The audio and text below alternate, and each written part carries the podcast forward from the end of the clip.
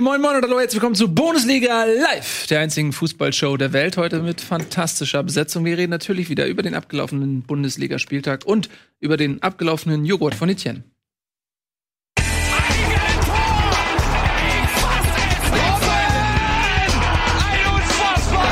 explodiert die Bude hier. Kritisiert mir denn nicht zu viel. Das ist ein guter Mann. Ihr seid auch lauter gute Leute. Schön, dass ihr da seid. Wir freuen uns immer sehr auf euch. Der Montag 17 Uhr ist einer unserer absoluten Lieblingstermine, genau wie Etiennes Termin beim Friseur. Gut aus. Ist zu kurz geworden. Das Foto, was ich gezeigt habe, spricht ein, eine andere Geschichte. Hier hinten ist so eine Welle. Du zeigst immer Fotos von irgendwelchen Supermodels. Ja. Ich weiß genau, wie du das machst. Das Ja, erzählst das du mir seit super- 15 Jahren. Erzählst du mir, guck mal Nils, ich gehe als der hin. Das ist immer nur irgendwie Brad Pitt oder wie sie Es alle geht, um die, es geht um die Frisuren. Es war kein Supermodel, das kann ich schon mal sagen. Es war eine gute Frisur. Ich achte einfach nur auf die Frisur. Wenn ich irgendwo eine Frisur, warum soll ich hingehen und das beschreiben, wenn ich es zeigen kann? Und normalerweise sind Friseure immer dankbar, weil die haben dann immer so Dullis wie dich da sitzen, die sagen, ja, vorne hin, lang, oben, aber mich zu kurz, aber vorne an der Seite und so, und dann kommt sowas raus. Ja. Oder sonst sowas. Ja, das ist jetzt auch die Alternative. Ich sag immer, vielleicht sind wir einfach, vielleicht sollten wir uns beide einfach damit abfinden, nicht mehr Jungs, zu Jungs, Jungs, ich habe einen Tipp für euch. Ja, das ist eh, was uns alle erwartet.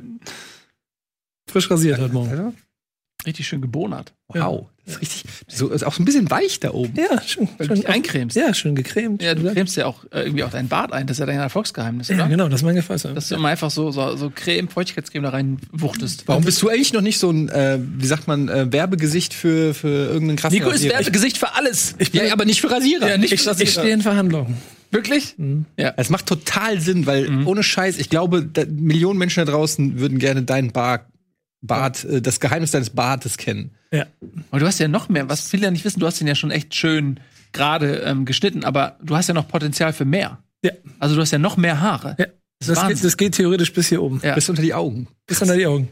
Ich muss sonst immer hier die Augen frei rasieren. Ja.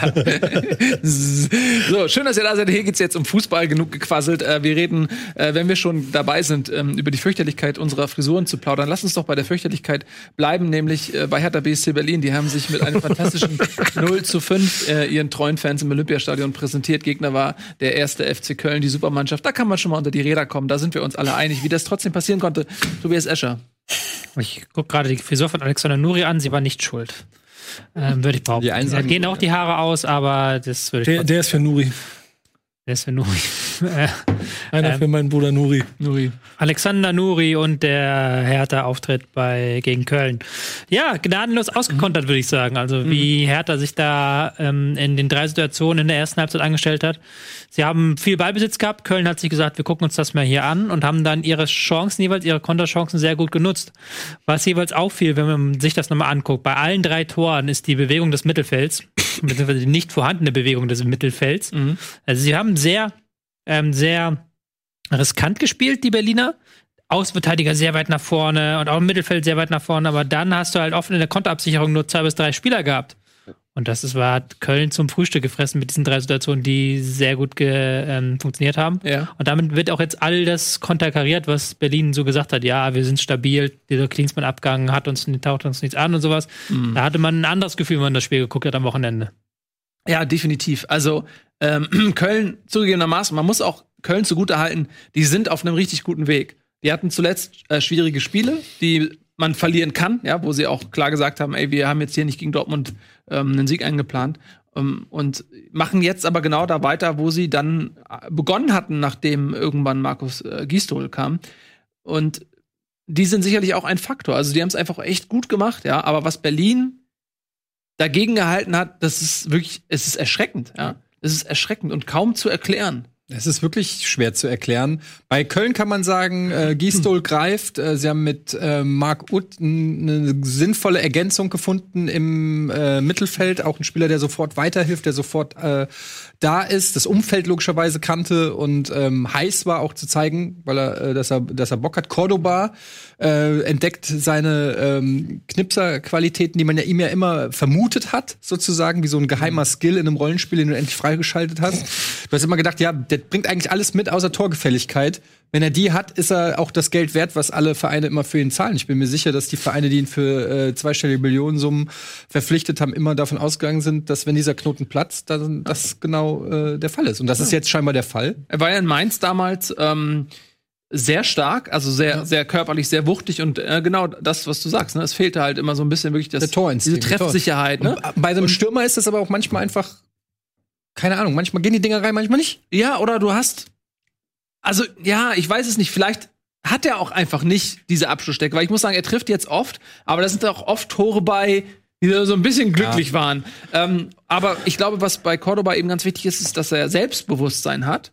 Ähm, und das kann ja oft dann dazu führen, dass du dich dann eben noch weiter verbessert. Und äh, Cordoba ist, äh, noch, wenn man nochmal rückblickend ähm, schaut, glaube ich, 17 Millionen oder so hat Köln damals für den bezahlt. Das war der Nachfolger für Modest.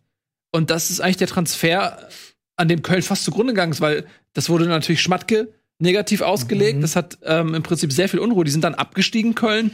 Ähm, also so ein Stück weit hat dieser Transfer Köln auch ins, ins Wanken gebracht und dann auch ins Fallen. So, umso, umso schöner, dass er jetzt ähm, in Liga 1 so trifft. Ja. Aber wir, da, das ist mal wieder ein Beispiel von einem Spieler, der halt Potenzial hat, dass man halt wecken muss. Das meine ich. nur. Wir haben bei Kostic da schon tausendmal drüber geredet. Es gibt so Spieler, die zur falschen Zeit am falschen Ort sind oder verunsichert sind und mit Selbstvertrauen einfach ganz andere Spieler werden. Ähm, das ist eine Erklärung für Köln-Seite. Aber warum Hertha also so desolat auftritt, das war eine grottenschlechte Vorstellung von der gesamten Mannschaft. Ähm, das ist nicht zu erklären, gerade in, in Hinblick auf, ähm, naja, dass man mit Köln eigentlich einen Gegner hat, äh, auf Augenhöhe, sage ich mal, mindestens. Und aus Herthas Sicht wählt man sich ja für größere Aufgaben. Also äh, da fragt man sich dann schon, wo will denn Hertha die Punkte holen? Und vor allem mit, mit welcher Leistung? Das, äh, da sind ja auch die neuen Spieler sind auf dem Feld gewesen. Piontek oder wie man ihn ausspricht. Piotek. Piotek, Piotok. Askasiba, Piotek. Meier, der im Winter weg wollte, äh, gefordert hat, dass er mehr Spielzeit kriegt. Ähm, Grujic, der in dieser Saison völlig neben sich steht. Also es ist schon komisch, weil auf dem Papier steht da immer noch eine Top 11 auf, auf, dem, Ja, auf klar. dem Platz. Das ist dann ein Wolf ähm, aus den, auf den Außenbahnen hinten mit einem Stark. Rekik ist Boyata spielt eine Boyata. super Saison. Also das ist nicht damit äh, zu erklären, dass die Spieler nicht die Qualität hätten. Aber vielleicht ist es tatsächlich einfach so, dass die letzten Wochen da in Berlin auch die Mannschaft mehr verunsichert haben, als man geglaubt hat. Mhm. Ja, ob der ganze Klinsmann-Abgang, diese ganze An Unruhe. Und Berlin ist gerade dabei, ähm, eine weitere Facette des Big City Clubs Daseins zu entdecken, die sie bisher nicht entdecken mussten. Den Big Shitty Nämlich, nee, nämlich ähm, die Aufmerksamkeit, die mediale Aufmerksamkeit. Das, was du in, in einer nativen Fußballstadt wie Hamburg oder Köln immer schon hattest, nämlich das Boulevard, dass alles ähm, zerpflückt wird, dass über jeden Furz eine Geschichte geschrieben wird, einfach deshalb, weil in jeder Mopo, jeden Morgen, in jedem Abendblatt, in jeder Bildzeitung, Lokalausgabe muss eine Geschichte über den heimischen Club stehen. Und damit da überhaupt irgendeine Geschichte stehen kann, müssen irgendwelche Dinge aufgeblasen werden, bis die relevant genug erscheinen, um darüber zu schreiben. Und das führt natürlich zu einer Unruhe. Und wenn du in Berlin da so rangehst und sagst so, ey, pass auf, all eyes on me, ich bin jetzt hier der Big City Club, geile Spieler, Kohle, Aufmerksamkeit, wir wollen scheinen, dann führt das vielleicht auch dazu, dass dann ein bisschen mehr Unruhe dann auch irgendwie reinkommt und ein bisschen mehr Erwartungshaltung und so weiter reinkommt. Und vielleicht führt das eben dazu, dass die Spieler auch ein bisschen verunsichert sind und nicht so genau wissen, was jetzt Phase ist. Spekulation, aber irgendwo, irgendworan muss es ja liegen. Also, ne? ich, wenn ich eine Vermutung habe, Bitte, haben könnte, gerne. Bratwursttrainer. Ja. Ko- Czovic, Klinsmann, Nuri. Das sind alles Bratwürste. Es ist, ist einfach so, das ist kein, keiner dabei, wo sich irgendein anderer Verein die Finger nachlecken würde. Es sind einfach drei Bratwursttrainer. Aber nach einer Bratwurst leckt man sich ja die Finger. Nach, nach, nachdem du sie verspeist hast. Ja, genau. Aber ähm, ich glaube, dass da durchaus klar, das haben sie sich jetzt so nicht über, äh, ausgedacht, dass der Nuri da alleine auf der Bank sitzt und so weiter. Und genau das ist aber das Problem, das sie gerade haben, denn das ist kein Trainer für einen Big aber City ja, aber du brauchst schon was anderes da. Äh, auf, mit, die haben mittlerweile haben sie da auch Stars sitzen und so weiter. Du brauchst da schon ein bisschen Dampf auf der Trainerbank. Ja. Also bei, bei den Bayern hat es mit Hansi Flick funktioniert. Da war natürlich eine andere Ausgangssituation. Ähm, da hatten die Spieler keinen Bock mehr auf Kovac und äh, das mit Klinsmann Ja, ist eine Hansi andere Flick ist auch Situation. eine andere Ne? Nummer. Also so ist nichts gegen Nuri, aber Ja. Hansi Flick ist Weltmeister, Co-Trainer Ja. und da auch sehr in- involviert gewesen und Nuri halt eben nicht. Ja. Und dann kommt dann Nur- aus schwierigen Zeiten. Der hat 20 Spiele in Folge als Ja, Trainer der hat ja ne? wohl in Ingolstadt, Ingolstadt, wo war er vorher? Nee, in, in, erst in Bremen, da nichts mehr gewonnen, dann Ingolstadt kein Spiel gewonnen und äh, Ja, also äh, der wird früher oder später ersetzt werden. Guck mal nach, Werden irgendwo war der noch ja- zwischendurch. Ja, Ich wollte gerade mit sagen, Hochdruck an der. Lösung arbeiten ähm, in Berlin. Aber die Frage ist, ob sie jetzt die Geduld haben. Vorher hatte ich das Gefühl, sie haben die Geduld bis zum Sommer zu warten mit einem neuen Nee. Cheftrainer. Ich weiß nicht, ob das jetzt dabei bleibt, weil das war wirklich erschreckend schlecht. Ja, ähm, die Frage ist, dass, ich glaube, das Problem ist da wieder, dass man im Sommer, so zumindest der Anschein, dass man da Kovac verpflichten möchte, dass man diesen Spot halt gerne freihalten würde im Sommer. Und dann ist natürlich wieder die Frage, wer macht die Interimslösung jetzt für ein ähm, halbes Jahr? Nicht jeder Verein hat einen Hüb Stevens auf Abruf, der mal für drei bis vier Monate übernimmt, wenn's, wenn Not am Mann ist. Ja. Schwierige Ausgangslage dann. Ja, mal gucken. Also, die interne Lösung Schrovic hat man ja schon quasi letztes, letzten Sommer gemacht. ja, vielleicht machen sie was Verrücktes und holen Paul Dardai für ein paar Spiele zurück. Weil Pa- Der das macht. Das, ja, das, ich weiß, das klingt jetzt erstmal total bescheuert, aber Paul Dardai identifiziert sich zu 100% mit Hertha. Wer kann das von sich behaupten? Und so, und der, der hatte nach seinem Chris, du Abgang, bist so kassiert gleich wieder.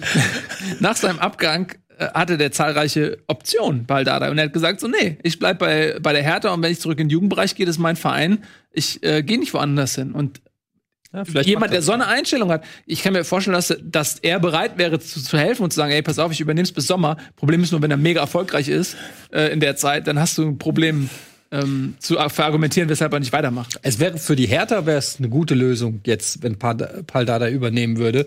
Ob er da wirklich Bock drauf hat äh, und dann sich im Sommer wieder äh, zurückzuordnen, kann ich mir fast nicht vorstellen. Aber vielleicht ist er wirklich so so der Hüb Stevens von von Hertha. Ja. Es kommt auch langsam Michael Preetz so ein bisschen in die Schusslinie rein. Wenn man das betrachtet, es waren ja auch im Endeffekt seine Trainerentscheidungen. Dass jetzt Nuri hängen bleibt, ist nicht seine Schuld, aber er hat natürlich auch Klinsmann irgendwo mittragen müssen und hat auch natürlich dieses Trainerteam mittragen müssen. Hat mit Czovic vor der Saison falsch gelegen. Das wird auch noch eine spannende Sache sein, wie er sich da an seinem Die, Posten Tra halten die kann. Transfers muss er ja auch abgesegnet haben. Genau, die Transfers auch, weil die jetzt gerade momentan, glaube ich, gar nicht das größte Problem sind. Das Kasi war, war am Wochenende auch nicht so stark, weil es klar, wenn du vor wenn du Spieler vor 70 dir nichts das machen. ist richtig, aber wenn du 70 Millionen für Transfers ausgibst, dann erhoffst du dir schon einen Qualitätssprung. stimmt, und der Das ist ja nun äh, nicht mal nicht eingetreten, sondern es ist ja eigentlich schlechter geworden. Also äh, Piontek hat noch kein einziges Tor geschossen. Das weiß ich, weil ich ihn für sehr viel Geld bei Kickbase gekauft habe, weil ich gedacht habe, wer teuer ist, der wird auch viele Tore schießen. Ja. Ja, aber äh, er hat wahrscheinlich auch gedacht, er kommt in eine Mannschaft, die ein bisschen intakter ist. Ja, und das ist wahrscheinlich zu Hause äh, in Frankreich, da sitzt jetzt, wie heißt er noch? Louis Defini. Louis Define und äh, denkt sich, shit, wo habe ich da unterschrieben? Der, Was? äh, ja, Oh. du weißt, der defensive Mittelfeldspieler. Mhm. Ja, ja, ja. Naja. Danke für eure Hilfe, Jungs. ja genau. Ähm, Aber du kannst halt auch nicht einen Verein von heute auf morgen nur durch ein bisschen PR und ein bisschen Geld zu einem großen Club machen.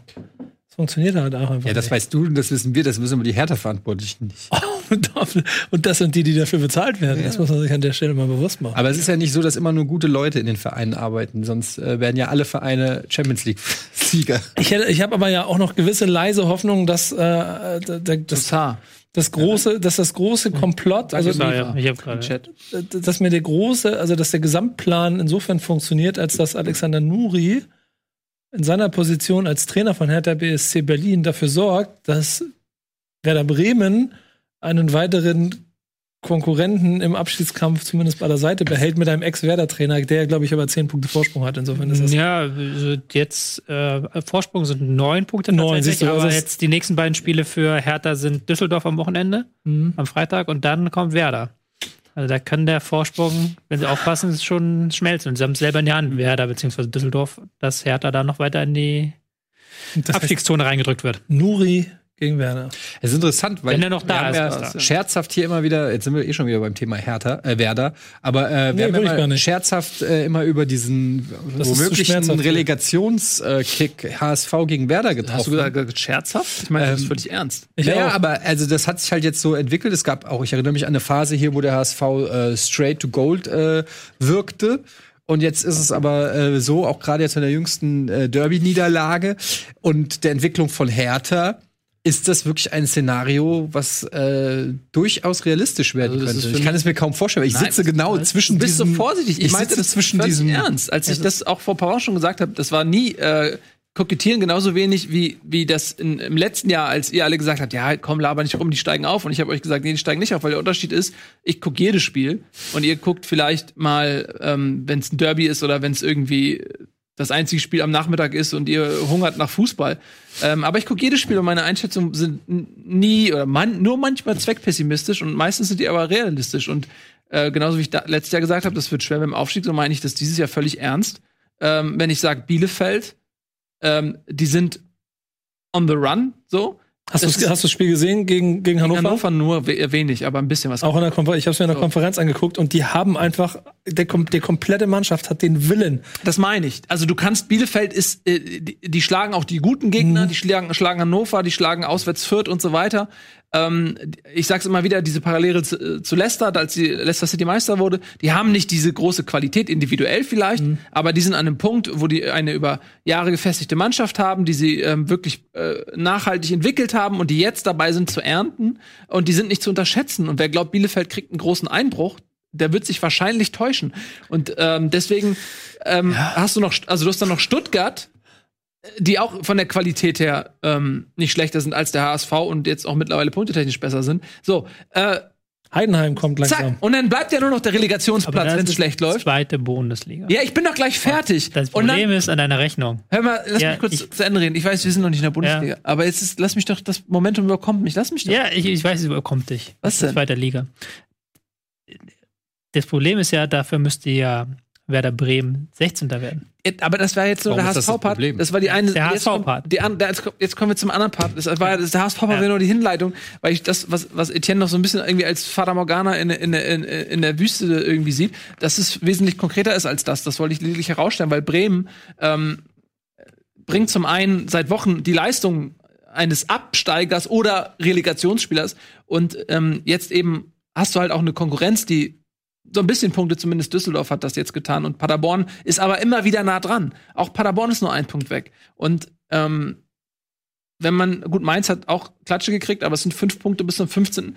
Ich glaube, die Chance, dass Relegation für, für Bremen, ich würde die Chance, dass Bremen Relegation spielt, mindestens 40 Prozent so einschätzen. Und die Chance, dass HSV Relegation spielt, würde ich mal locker 50, 60 Prozent einschätzen. Also es ist nicht unrealistisch. Ich garantiere dir safe, wenn das passiert, ich bin nicht da. Ich bin nicht da. Ach, am Arsch. Natürlich. Nee, ich bin wirklich nicht da. Ich, nee, nee, ich bin nicht da. Ich, Pakt- ich, bin, ich bin wirklich machen? nicht da. Ich, wollen wir einen Pakt machen? ich, bin in, Wenn- ich bin in den USA. wenn das Der passiert, NFL wieder angerufen. Wenn das passiert, wir verarschen uns nicht gegenseitig. wenn, das, wenn das passiert. Aber ich verarsche euch beide dann. das darf keiner. Das ist, eine sehr, ist eine sehr persönliche Sache dann. Okay, ne? keine, kein Im Falle einer Relegationspartie Fair, Fairplay. Fairplay. Fairplay. Play. Ja. Stell, ist dir mal, ist dir mal, lass uns mal ganz kurz bitte auf die, weißt du, du, du, du kotzt gerade, aber ich habe, ich habe seit, seit so auch seit zwei Wochen leise dieses Momentum, was da entstehen kann, ist für mich Fakt. Es wird, ich habe festes Vertrauen, Bremen mehr als 16er kann Bremen nicht mehr schaffen. Und ich habe festes Vertrauen darin. Und ich, wenn ich mir angucke, wie der HSV das gerade macht, Ja. also ich sage ja, Heidenheim kommt, aber okay, das, wenn man, dann wird man Dritter. Und wenn die, ich, ich werde es nicht überleben, weil das ist genau diese Situation wie 2009. Und glaub mal, da staunen sich dann ja nicht nur, okay, du spielst eine Relegation, HSV kann das allen Ernstes schaffen, Werder Bremen in die zweite Liga, sondern du wirst auch noch mal drüber nachdenken, was war denn da 2009, Jungs aus Bremen?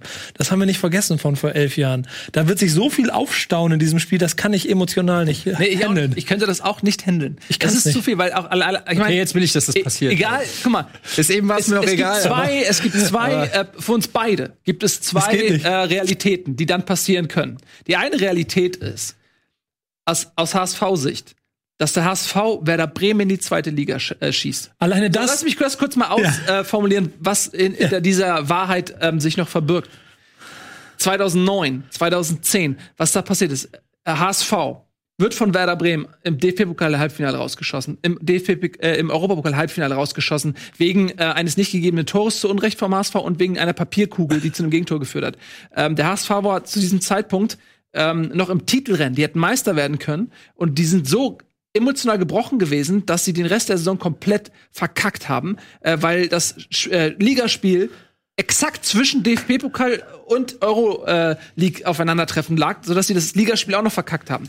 So, diese ganzen, die ganze Häme in den letzten Jahren, die von Bremer Seite kam, die Häme, die nach dem Abstieg von Bremer Seite kam, das ist so viel Emotionalität. Wenn der HSV Bremen in die zweite Liga, würde das eine Explosion an positiven Gefühlen in Hamburg bewer Ich tippe äh, Champions auf League, drei Jahre später Champions Auf League. der anderen Seite, wenn Bremen den HSV zu, also in der zweiten Liga lässt, was das für die Narrative, dass Bremen den HSV immer von hinten nimmt, was das Leute. darauf einzahlen würde, auf Jahrzehnte, das ist Leute, Unfassbar. macht doch hier Du nicht. darfst, du darfst ja auch nicht vergessen, ich bleib hier fest, ich bin der Ah. festen Ansicht, da gab es auch, ich glaube, irgendwo sogar so eine längere, irgendjemand hat was darüber geschrieben, dass der Abstieg vom, und das ist jetzt null Häme, ich bin jetzt wirklich fair play, aber dass der Abstieg vom HSV 2009 im Mai angefangen hat. Dass das der eigentliche Grund ist, warum der HSV dann, das irgend, Habe ich noch nicht gehört, die These. doch, ernsthaft. Hast du die geschrieben? Habe ich noch nicht gehört, die These. Hast du die geschrieben? sein Buch fängt damit an. Stimmt, du warst da. Ja, stimmt, von dir war das. Ja, genau. Oh, das tut mir voll leid. Das ist mir voll unangenehm gerade. Stimmt. Aber dann war das bei, ja, genau. Wer schreibt so ein Humbug? Ja, wer schreibt so einen Quatsch, ne? Äh, Und das kam nicht, er ist nicht mal Werder-Fan. Aber, äh, und andersrum, das, die, dieses Spiel ist ja nicht nur wie sonst 2009, okay, der eine gewinnt, der andere verliert, sondern ist es doppelt oder nichts. Ja, exakt. Es ist gleich doppelt. Ja, aber Leute, jetzt, äh, jetzt mal ganz kurz mal wieder äh, runterkommen. Ja, Bremen wird, Äh, Bremen es kann auch sein, 17. dass der HSV Da gar nicht aufsteigt. oder was? Oder ja, das äh, kann auch sein, dass der HSV gar nicht aufsteigt. Kann sein, dass Heidenheim noch an ihm vorbeizieht. Kann sein, dass der HSV direkt aufsteigt. Kann sein, dass Bremen jetzt die nächsten drei Spiele gewinnt und alle sagen, ja, siehst du, war doch richtig, dass wir an Kofeld festgehalten haben. Jetzt ist hier sicheres Fahrwasser, geben mir nicht alle auf die Eier. Man weiß es nicht. Wenn es so kommt, dann muss ich ganz ehrlich eine Frage stellen. Dumme Sprüche nach der jeweiligen Niederlage. Inwiefern würde mich das in Gefahr kriegen, von euch aufs Maul zu kriegen? 10 von 10. ja. Ja, als Scheiß. das, richtig. Ja, würde ja. wirklich 100, handgreiflich 100, werden. 120 Ja, von 10. definitiv. Ernsthaft? Ja. Ja, definitiv. Ich bin richtiger Pazifist, aber in dem Fall, da, da wäre ich nur noch Fist. In dem Ohne Moment. Scheiß. Digga, Wenn ich hier einen Spruch drücke, wenn, wenn der Bremen absteigt, ganz ehrlich, das, wenn es in der Relegation zwischen Werder Bremen und HSV steht, wenn Bremen absteigt, dann haben sie es verdient. Aber wenn das in der Relegation zwischen Werder Bremen und HSV, glaub mir, das ist, das ist noch schlimmer. Das ist nackt, nackt irgendwo an Pfahl gebunden und jeder darf sich mit Eiern beworfen. was ist, wenn ich eine Und dann- WhatsApp schicke und dann so, wir sehen uns eine Woche später? Wirst du gelöscht aus der Gruppe vertrieben. Alter, Du kennst mein Telefonbuch. Ja, ich weiß, aber du kannst mir jetzt nicht irgendwie Schläger auf den Hals hetzen. Mach ich nicht. Wie- Das reicht, wenn wir das alleine machen. Ey. Äh, ganz ehrlich, also ich meine, aber ihr müsst ja auch alle anderen verstehen, für die das natürlich auch ein großer Spaß ist. also, wie soll ich mich denn verhalten? Du? Kann ich einfach nur daneben sitzen und dann sagen, ach, das tut mir aber echt Das- leid mit Bremen. Das ist Oder noch das nicht tut mal mir aber passiert. echt leid. es ist noch nicht mal passiert. Es wird und du suchst passieren. schon die irgendwie die, die, jede Möglichkeit, um irgendwie hämisch zu sein. Weißt du, was das Weißt du, was das Karma is a Echo mit bitch. sich bringt, mein Freund? Karma is a bitch. Glaubt man nicht, dass Frankfurt nicht auch noch in der Verlosung für Enttäuschung ist? Ähm, und die werden dementsprechend auch besprungen und begattet. Ja, aber äh, In Zukunft. Frank äh, Frankfurt ist immer eine, eine Da wird die Enttäuschungsverlosung. Angst, da wird die Polizei einfach sagen, nein. DFL müsste beide aufsteigen lassen. Ja, oder? Ja, gut. Ja, Ich wollte Polizei ja nur einfach wissen, Nicht, Ja. nicht Ich wünsche euch beiden, dass dein Verein aufsteigt und deiner in der Liga bleibt. Tatsächlich wünsche ich mir das, weil ich finde, dass der HSV in die Bundesliga gehört und Bremen auch. Und es wäre äh, wär eine schöne Bundesliga mit beiden Vereinen wieder. Und hier auch, es wäre auch gut für Bundesliga übrigens fürs Format. Aber es wäre für Norddeutschland auch eine gute Liga. Es wäre fast schon wie früher, ähm, als es noch nicht die Bundesliga gab. Ich habe zwei Heimspiele Nord. mehr. Die zweite Du, Liga. nein, nein, ist ja so. Du hast äh, Hannover, du hast dann Bremen, du hast den HSV, du hast St. Pauli, du hast so. Holstein Kiel, Ja. äh, vielleicht kommt Eintracht Braunschweig noch hoch. Wolfsburg wäre die einzige Er- Erstligamannschaft aus dem Norden. Norden. Das ist ja schon ein bisschen gruselig, nicht? Was der Norden fußballerisch Ja. dem Mach mal die Musik aus. Ich würde, äh, wenn der HSV alleine ich allein schon ein Heimspiel mehr für die Eintracht. Das ist hier, das ist ein Vorteil für mich. Ja, ich habe dann hier ein Heimspiel. Also Ach so, okay. quasi, ich habe ein Spiel, in das ich im Stadion gehen kann. Aber dafür muss Werder Bremen, um euch mal wieder Ja, reinzuschubsen ist in ja die. Sendung, Ja, muss Werder Bremen erstmal drei Punkte auf Düsseldorf Und da sind wir ja beim Thema. 0-2 in Dortmund. Was war denn das für eine Leistung von Bremen? War, war doch gar nicht komplett scheiße. Ja, es war, gut, es war ganz gut verteidigt, aber nach vorne ging ja gar nichts. Nach vorne ging nichts. Man muss aber auch dazu sagen, dass man jetzt nicht, nur weil sie im DFB-Pokal äh, gegen Dortmund gewonnen haben, natürlich sagen kann, naja klar, die, die haben jetzt äh, den Code entschlüsselt und können jetzt jedes Mal Bremen äh, äh, Dortmund ähm, schlagen. Ähm, ich fand, das war trotzdem von Bremen eine Partie, wo man, wo man zumindest sagen kann, komm, Haken dran. Wir haben uns nicht abschlachten lassen. Bremen ist in der Bundesliga in 2020 ohne eigenen Treffer. Warten, das letzte Tor, das Bremen geschossen hat, war Raschitzer gegen Bayern. Zwei Eigentore seitdem und kein eigenes Tor. Hm. Und da brauchst du, brauchst du schon ein bisschen Fantasie für, um Oder dir Davy Selk. vorzustellen. Nee, der ist ja gar kein Treffer gemacht in der Bundesliga. Ach komm. Ja, aber Und ähm, da brauchst du viel Fantasie dafür, um dir zu überlegen, okay, wie will diese Mannschaft ähm, außer 0-0, was sie nicht halten können, weil sie dafür irgendwie momentan nicht die Kondition haben und nicht die Konzentration bei Standards. Das war ja wieder ein Standard, wo sie das 0-1 bekommen haben und danach ist das Spiel eigentlich gegessen, weil sie halt nach vorne nicht zustande bekommen. Und Das hast du aber jetzt schon mehrmals gesagt in Bezug auf Bremen, dass dir die Kondition, äh, ich weiß, dass du letzte Woche hast du auch was dazu Ja. gesagt. Ist das so auffällig für dich, dass da im, im Fitnessbereich offensichtlich äh, was Das ist im immer das liegt? Schwierigste von außen zu sagen. Es gibt Indikatoren, sagen wir es mal so. Es gab jetzt auch in der letzten Woche haben sie, erzähl mir, wenn du durch Quatsch erzählst, das weißt du, glaube ich, besser. Die haben irgendjemand haben sie entlassen aus dem Physio-Team oder Nee, freigestellt. um, um, um, umdisponiert, genau. Der umdisponiert. wurde halt von der A-Mannschaft zur Jugend ab, Genau. abkommandiert. Ist aber weiterhin wohl in Kontakt mit der ersten Mannschaft, hieß es irgendwo. Ah. Also haben das alles so ein bisschen abgeschwächt. Aber es ist, es klingt klar wie, äh, wir müssen da was tun im, im, Fitnessbereich. Ja, und das ist, das merkst du auch während den Spielen. Ich hab's jetzt nochmal, ich hab's am Wochenende auf Twitter gepostet. Werder hat in sechs von sieben Spielen 2020 haben sie zur Halbzeit 0-0 stand. Oder es stand zumindest die Null. Sie haben sogar auch mal geführt. Also die haben in der ersten Halbzeit nur gegen Leipzig zwei Tore kassiert und das waren zwei Standardtore. Also aus dem Spiel heraus haben sie in der ersten Halbzeit null Tore kassiert. Sie haben trotzdem sechs von sieben Spielen in diesem Jahr in der Bundesliga verloren. Also da muss, muss ja schon irgendwas in diesem Bereich, oder fünf von sechs Bundesligaspielen, so rum, glaube ich, haben sie verloren. Da muss halt irgendwas in diesem Bereich im Argen liegen. Das ist halt dann fast schon Common, Common Sense, würde ich sagen. Mhm. Ohne dass man da jetzt ja. ganz tief jetzt sagt, was genau im Argen liegt. das Ding an ähm, Abstiegskampf, und ich bin ein Beobachter dieses seit vielen Jahren ähm, gewesen, zumindest, ähm, wenn das so knapp ist, dann reichen die am Ende wirklich so, es sind einzelne Spiele. Wenn du mit Glück ein Spiel gewinnst oder mit Pech ein Spiel verlierst, das sind dann, weil die, alle, die da unten sind, sind scheiße. Natürlich kann man jetzt drüber erzählen, wie schlecht Bremen ist, aber du kannst auch drüber reden, wie schlecht Düsseldorf ist und wie schlecht Paderborn ist und meinetwegen auch, wie schlecht Mainz ist und Hertha hat gerade 0-5 verloren. Alle diese Mannschaften da unten haben ein gewisses Grad an Schlechtigkeit, über die man lange reden könnte. Und Bremen ist eine dieser Mannschaften. Das alleine besiegelt noch nicht den Abstieg. Ähm, die Frage ist eben am Ende, ähm, wenn die großen Spiele kommen, wenn sich's wirklich entscheidet, dann kannst du in den letzten paar Spieltagen, wenn du dann zwei, drei Siege einfährst und die Konkurrenz nicht, dann bist du da raus. Und wenn dir das nicht gelingt, bist du nicht raus. Sodass für mich ist noch nichts entschieden. Und es kann genauso gut sein, dass Bremen noch 16, äh, 15. wird, auch wenn das äh, natürlich jetzt schwierig aussieht. Aber es geht halt schnell. Und es ist halt viel auch einfach Glück. Es, ist Glück teilweise. Es ist vor allen Dingen im Fall von Bremen ist es ganz klar auch eine Kopfsache.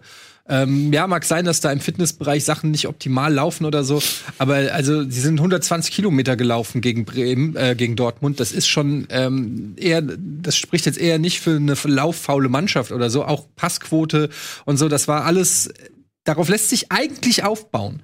Ähm, ich glaube, wenn Bremen es schafft, irgendwie mal in der Liga einen Sieg, wer könnte das sein? Wer könnte so ein klassischer Aufbaugegner sein, der eine Mannschaft, die komplett am Boden liegt, äh, irgendwie drei Punkte schenkt? Wer Ich könnte, habe keine Ahnung, wer, das wer, sein wer könnte. könnte denn so auswärts schwach sein, dass, dass er Bremen da irgendwie auf die Füße hilft? Keine Ahnung. Um dann im DFB-Pokal sie vernichtend zu schlagen. Wer könnte diese Mannschaft sein? Abgemacht. Ähm, ich glaube, Bremen wird es schaffen. Das wollte ich eigentlich nur sagen. Ich zitiere da gerne unseren Trainer, der hat so ein großartiges Interview nach dem Spiel gesagt, äh, direkt, wo er gesagt hat, ähm, ich muss kurz, ich habe mir das hier extra aufgemacht. Da. Seit ungefähr drei Wochen haben wir wieder eine gute Trainingsqualität, wo, Qualität, wo ich sehe, es greift auch was im Training, es wird besser und das wird auf Dauer in den Wettkampf kommen. Äh, Zweitens wird am Ende auch dieser Standort dazu beitragen, dass wir noch einmal einen Push bekommen. Und drittens, durch die Rückhörer wie Augustinsson und Gebre Selassie bekommen wir endlich wieder Stabilität. Und es ist, also ich, ich lese das ja auch im Chat und ich spreche mit 100.000 Menschen und ich habe in meiner Sonntagsfragerunde, war die natürlich die aller, aller häufigste Frage war um Werder Bremen und der Trainer weg und so und muss weg und ich lese immer und Impuls und sowas alles und ich habe sogar mit, das ganz nett, mit, mit Ralle, äh, Sonntag war das glaube ich, ne, ne, auch eine richtig, richtig lange Diskussion darüber Aber die hat geführt. voll genervt. Ja. Nee, nee, nee, nee, nee, das war noch eine zweite. Wir haben das noch mal, Ja, wir das haben ausgegliedert. wir haben mal separat noch mal weitergeführt. Ja, weil ich hatte gerade, mein, mein Kindle ist kaputt und ich habe dann so abends im Bett über das Telefon gelesen, Dring, mein Buch dring. gelesen, auf so einem kleinen Display und die ganze Zeit so plom, plom, plom, plom, plom. Ja, sorry. Ich Sorry konnte dafür. es bei mir halt nicht weglegen, weil ich noch auf andere Sachen gewartet habe. Dann immer, okay, Ja. ist es jetzt das? Nein. Ja, ist es jetzt genau. das? Sind Also immer ich noch habe das dabei. so, ich habe es so richtig mit Popcorn da gesessen. So, endlich schreiten sich mal andere. endlich mal bin ich. Ich habe überhaupt keine keine Aktien Also die- in dieser Diskussion. Zuschauer, das ging beide halt um sind Werder richtig Bremen mit ätzend rein. zueinander. Richtig. Ja, es ging um die Güter. privat, ja privat, aber es ging schon eine Stunde oder länger ging das schon. Ja, es ging halt um diesen Text von du Arndt Marc Zeiler. Und genau, um den Arndt Zeigler-Text. Es ging um den Art Zeitler-Text, der sehr wichtig ist, den sich, äh, der für Werder-Fans, glaube ich, auch ganz gute Balsam für die Seele ist. Und am Ende, und das ist mir dann auch in der ganzen Diskussion aufgefallen, wir haben eh keine Entscheidung darüber, logischerweise. Und du kannst auch keinen, keinen wirklichen Druck aus, ausüben, ob der jetzt weg muss oder nicht. Aus irgendeinem Grund sind sich alle Verantwortlichen einig, dass ähm, dieser Trainer bleibt. Und ich habe mich mit jemandem aus dem, aus dem Bundesliga-Bereich genau darüber unterhalten. Und der meinte, Richtung Impuls. Es ist halt bei Bremen im Moment immer noch komisch, egal wie desolat die spielen. Die spielen beschissen, es sieht alles kacke aus. Ihr habt bei allem recht. Trotzdem scheinen diese Impulse, äh, dieser Impuls, den man sich da wünscht, im Moment nicht zu greifen, weil trotzdem alles intakt ist. Die Mannschaft steht dazu, die, der Verein steht dazu. Sogar das, natürlich gibt es genug Leute im, auch im Publikum, die mittlerweile dann mal den Trainer loswerden wollen, weil das ein ganz logischer Impuls ist. Aber im Gro ist es nicht das, keine Ahnung, tausende Leute rufen Kofeld raus, Kofeld raus. Was das Schwierige ist halt, das ist mir da nochmal bei diesem Kofeld-Ding aufgefallen, dass wir ja hier sitzen und wir diskutieren uns den Mund wund. Aber im Endeffekt sehen wir halt die Spieler am Wochenende, wir sehen die Leistung, wir wissen, was da ist. Daran können wir es beurteilen.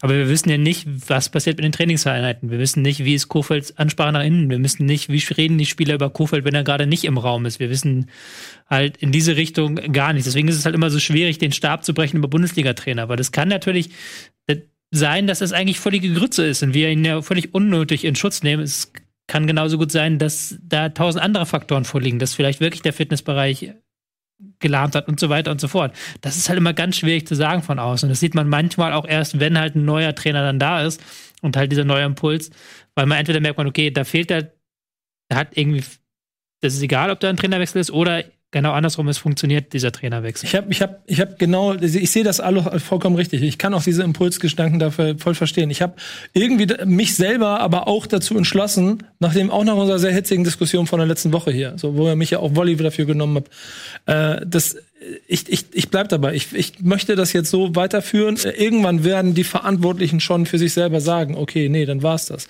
Aber ich will jetzt nicht auch noch selber derjenige sein, der die ganze Zeit sagt, der Trainer muss weg, der Trainer muss weg, weil ich genau das alles nicht weiß.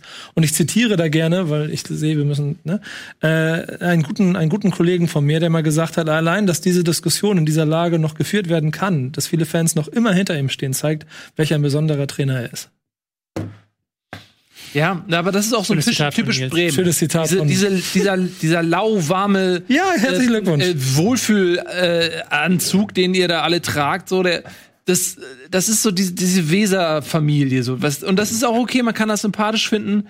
Aber es ist auch. Das kann, kann, kann, kannst du scheiße finden. Nein, das ist, ist ja euer Ding, aber das ist, ich meine, das passt zumindest, ist authentisch. So dieses, dieses so irgendwie, wir haben uns alle lieb, piep, piep, piep. Und so, und wenn man Erfolg hat, ist das mega geil.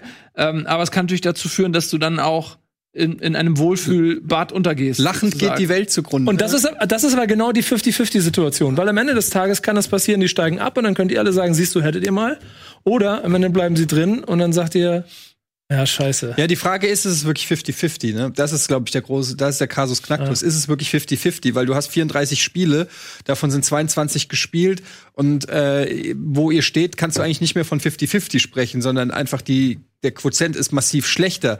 Du kannst vielleicht wieder zu 50-50 hinkommen. Und das ist die Wette, die man dann halt eingeht. Ich habe das Gefühl, Bremen sagt sich im Prinzip, lieber gehen wir mit Kofeld in die zweite Liga und bauen unter Kofeld noch mal neu auf, als dass wir jetzt das Risiko eingehen, mit äh, Rettungstrainer X ähm, noch den Klassenerhalt zu packen. Und ich glaube, da ist, ähm, ja, da ist sogar die Überschrift. Das hab, hatte ich ohne Scheiß noch nicht gelesen. Äh, Merte Sacker sagt, warum nicht mit Kofeld komplett neu anfangen? Ähm, das Problem ist, dass so ein Abstieg kostet, was weiß ich, 20, 30 Millionen. Äh, ich weiß nicht, ob man das so rechnen kann, aber es ist schon sehr teuer. Du siehst am HSV, ähm, es ist auch als Klassenprimus in der zweiten Liga kein Selbstverständnis, äh, direkt wieder aufzusteigen. Es ist äh, schwer in der zweiten Liga. Du brauchst eine andere Mentalität. Es werden andere ähm, spielerische Mittel ähm, gemacht. Die, äh, es ist einfach ein, ein großer Umbruch, der da stattfindet. Und den musst du eigentlich verhindern, wenn du Werder Bremen bist. Eigentlich. Und, und äh, da ist einfach die Frage, und das ist ja auch das, was Ralle sagt, ähm, der provoziert natürlich gerne, man hält gerne mal den Finger in die Wunde, aber im Grunde gebe ich ihm recht, dass er sagt, am Ende des Tages zählen einfach nur die Ergebnisse. Und ähm, die, die liefert Bremen halt momentan nicht. Und wenn sie ihren Trainer behalten wollen, die Spieler, der Verein, dann müssen sie einfach die, für die Ergebnisse sorgen. das ist eigentlich relativ easy, so von außen gesehen. Äh, Aber auf der anderen Seite, was Nils sagt, finde ich auch, bei wahrscheinlich neun von zehn Vereinen, wo es so stehen würde, wäre die Kacke am Dampf. Wir erinnern uns an Bilder in Stuttgart mit äh, Sitzblockaden vor Mannschaftsbus und so weiter. Und du hast ja, glaube ich, dieses Bild gepostet, wo ähm, ein freundliches Banner war. Ich weiß noch, als äh, kurz bevor Kovac kam in der Saison mit Armin Fee, wo die Eintracht kurz vorm Abstieg stand, da sind die Ultras hin und haben mehr oder weniger am Trainingsgelände gesagt, reißt euch zusammen, sonst reißen wir euch den Arsch auf. Habt ihr Ja. dieses, war es nicht irgendwie beim HSV, wenn ihr absteigt, dann Ha- Ja, schl- schlagen wir euch tot oder sowas? traurig, stand auf dem Blog. ja. Also, Dynamo Dresden hat mal nach einem Abstieg äh, in, der, in die dritte Liga so ein Banner ausgerollt, ihr habt 30 Minuten die Stadt zu verlassen. Ja, also ich will damit nur sagen, es gibt Vereine, wo der Druck und dann auch die Aggression Ja. gegenüber der Mannschaft viel krasser ist. Bei Bremen kann man trotz dieser Diskrepanz zwischen Erwartungshaltung und tatsächlichem Abschneiden, kann man relativ ruhig noch arbeiten. Aber dann muss da jetzt auch mal was zurückkommen. Ja, so lange, bis ähm, in der Deichstube die Tobias Escher-Kolumnen derartig anklagend und feurig werden, dass da mal richtig Unruhe in die Kabine kommt. Aber ey, so weit sind wir noch nicht, dass Tobias emotional wird. Ähm, so weit Das habe ich auch noch nicht erlebt. sind wir ähm, höchstens in Freiburg gewesen, als nämlich Düsseldorf ähm, mit einem 2 zu 0 wichtige Punkte Ich war sauer. Äh, aus dem Breisgau entführen konnte. Äh, ja, natürlich bist du als Bremen-Fan sauer, denn die Konsequenz ist, dass Düsseldorf drei Punkte Vorsprung hat vor Bremen und damit Bremen in Handlungsschwierigkeiten bringt. Handlungsdruck. Und äh, wir haben auch Handlungsdruck, denn bevor wir das besprechen, äh, diesen sensationellen äh, Düsseldorfer Sieg, schauen wir uns gemeinsam, wir alle gemeinsam, wir halten uns an den Händen. Ihr auch da draußen, haltet euch an die Hände da draußen. Los! Corona Nehmt eure Katz, aber Coro- oh nee. Äh, äh, und äh, wir schauen uns einen Spot an, hier ein Spot und dann sind wir wieder da. Nur ein Spot.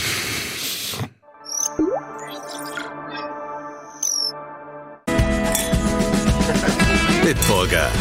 So gut kann Bier schmecken. Mit bestem Bitburger Siegelhopfen verfeinert. Und deshalb bitte ein Bit. Hi Leute, Tobias Escher ist kurz mal äh, Taktikblog aktualisieren nach den neuesten Erkenntnissen. Muss er mal eben kurz auf tobias-escher.de VU gehen und ähm, das aktualisieren. Äh, wir machen derweil weiter mit äh, Freiburg wie, äh, gegen Düsseldorf, äh, wie besprochen. Und da ist es ja so, man hat das Gefühl, bei Freiburg, solange sie Underdog sind, macht's Spaß und sie gewinnen. Aber wehe, es kommt mal ein Gegner, der sagt, nö. Ihr seid Favorit, ihr müsst mal machen hier heute. Ich- Dann kriegen sie Probleme. Ich habe generell vor dem Spiel auch mir schon gedacht, Freiburg ist in so einem Niemandsland. Die, die, nach oben hin wird es langsam immer weniger. Äh, Also sie, sie haben der Abstand wird immer größer und nach unten wird überhaupt gar nichts mehr die Saison passieren. Das heißt, Freiburg kann ab Spiel, Spieltag 22 die Saisonplanung für nächste Saison starten und genauso lief das auch. Ah, Entschuldigung, da bist du. Aber, aber das hast du halt auch gemerkt. Am Ende haben sie es versucht, aber am Anfang, also Düsseldorf macht's gut. Düsseldorf holt genau, also macht's genauso, wie du diese Punkte holen musst, glaube ich. Ich will nicht sagen, ich habe es von Anfang an gesagt, jetzt heißt wieder, Eddie hasst eh nur Freiburg wegen dieser Abraham-Geschichte, was stimmt. Aber äh, darüber hinaus äh, raubt mich das ja nicht meiner Kompetenz. Und äh, das, äh, ich weiß noch, wie Freiburg hier hochgehypt wurde, nachdem sie so gut in die Liga gestartet sind. Ich habe von Anfang an gesagt, ja Leute, es ist der zehnte Spieltag. Wir sprechen uns noch mal am Ende der Saison, gucken mal, wo Freiburg dann steht. Und äh, das ist eben manchmal schade, dass eine Bundesliga-Saison 34 Spieltage dauert. Ja, ich meine, sie stehen fünf Punkte vor der Eintracht. Und sie werden am Ende Wir sind in drei Wettbewerben, die nicht. Also, und sie werden, sie werden schauen wir mal, nicht wie's- schauen wir, wie es am Ende aussieht, Nils. Sie werden nichts mit den letzten fünf Spieltagen, äh, fünf Plätzen zu tun haben. Und damit ist es für Freiburg schon eine überaus erfolgreiche Saison. Aber können wir, das mag ja alles sein. Gönn nicht den ja einen tollen Platz im grauen Mittelfeld. Nehmt, nehmt, nehmt euch einen Keks, setzt euch neben uns, alles cool. Aber können wir bitte diese Fantasiegeschichte von Freiburg in der Europa League oder auf Champions League Kurs, die wir mal kurz zehn Tage, äh, Spieltage in the Season angestimmt haben, können wir einfach mal wieder die Schublade, Ja. können wir wieder mal gepflegt schließen Also und ich sagen, glaube, so, Leute. also niemand hat je behauptet, ähm, ich, man kann es ja nachgucken, ich hoffe, ich erzähle keinen Quatsch, dass Freiburg Champions League Kandidat ist, sondern was immer nicht, gesagt wurde, ist, hast. dass die, ähm, ja, aber dafür, dass wir noch zwei andere Leute in der Sendung haben, die weniger Ahnung haben als wir beide, das ist, da können wir nichts für, da müssen wir Marc Lehmann für verprügeln. Ähm, aber äh, was ich sagen wollte, ist, dass was Freiburg in diesen ersten zehn Spieltagen geschafft hat, ist, dass sie sich ein Polster angefressen haben. Ähm, das ich gerne gehabt hätte. das natürlich, dass jeder Verein gerne gehabt hätte. Äh, Bremen hatte am Anfang der Saison, weiß ich noch, äh, da hast du dich oft beklagt, wie viel Pech sie hatten und so weiter.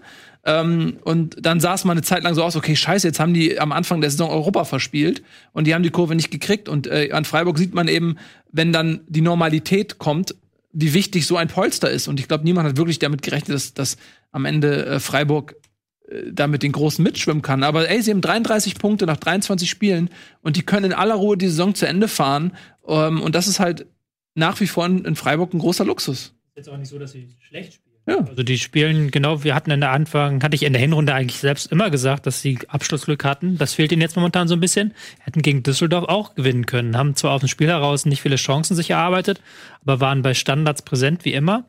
Haben mit dem Flügel ein bisschen was hinbekommen. Aber das ist natürlich dann auch, das hatte ich ja auch schon ganz oft gesagt, wenn du dann gegen Düsseldorf ähm, hinten liegst als Freiburg und gezwungen bist, das Spiel zu machen und Düsseldorf halt dann auch sagt Edgy Badge, dann ähm, wird es schwierig, weil da dann wiederum eine spielerische Klasse fehlt. Und die hatten jetzt wieder, jetzt gucke ich gerade, 60% Ballbesitz gehabt gegen Düsseldorf. Ist nicht ihr Spiel, ist Ja. nicht 100% ihr Spiel. Und es gab auch in der Hinrunde schon so Spiele, die sie dann verloren haben oder die dann zu eng gewesen sind. Mhm. Aber dass sie nach Europa kommen, ich glaube, das hat auch keiner sich ernsthaft vorgestellt. In Freiburg weiß jeder, dass du auch als Freiburg gegen Düsseldorf mal an so einem Tag verlieren kannst. Ja, das denke ich auch.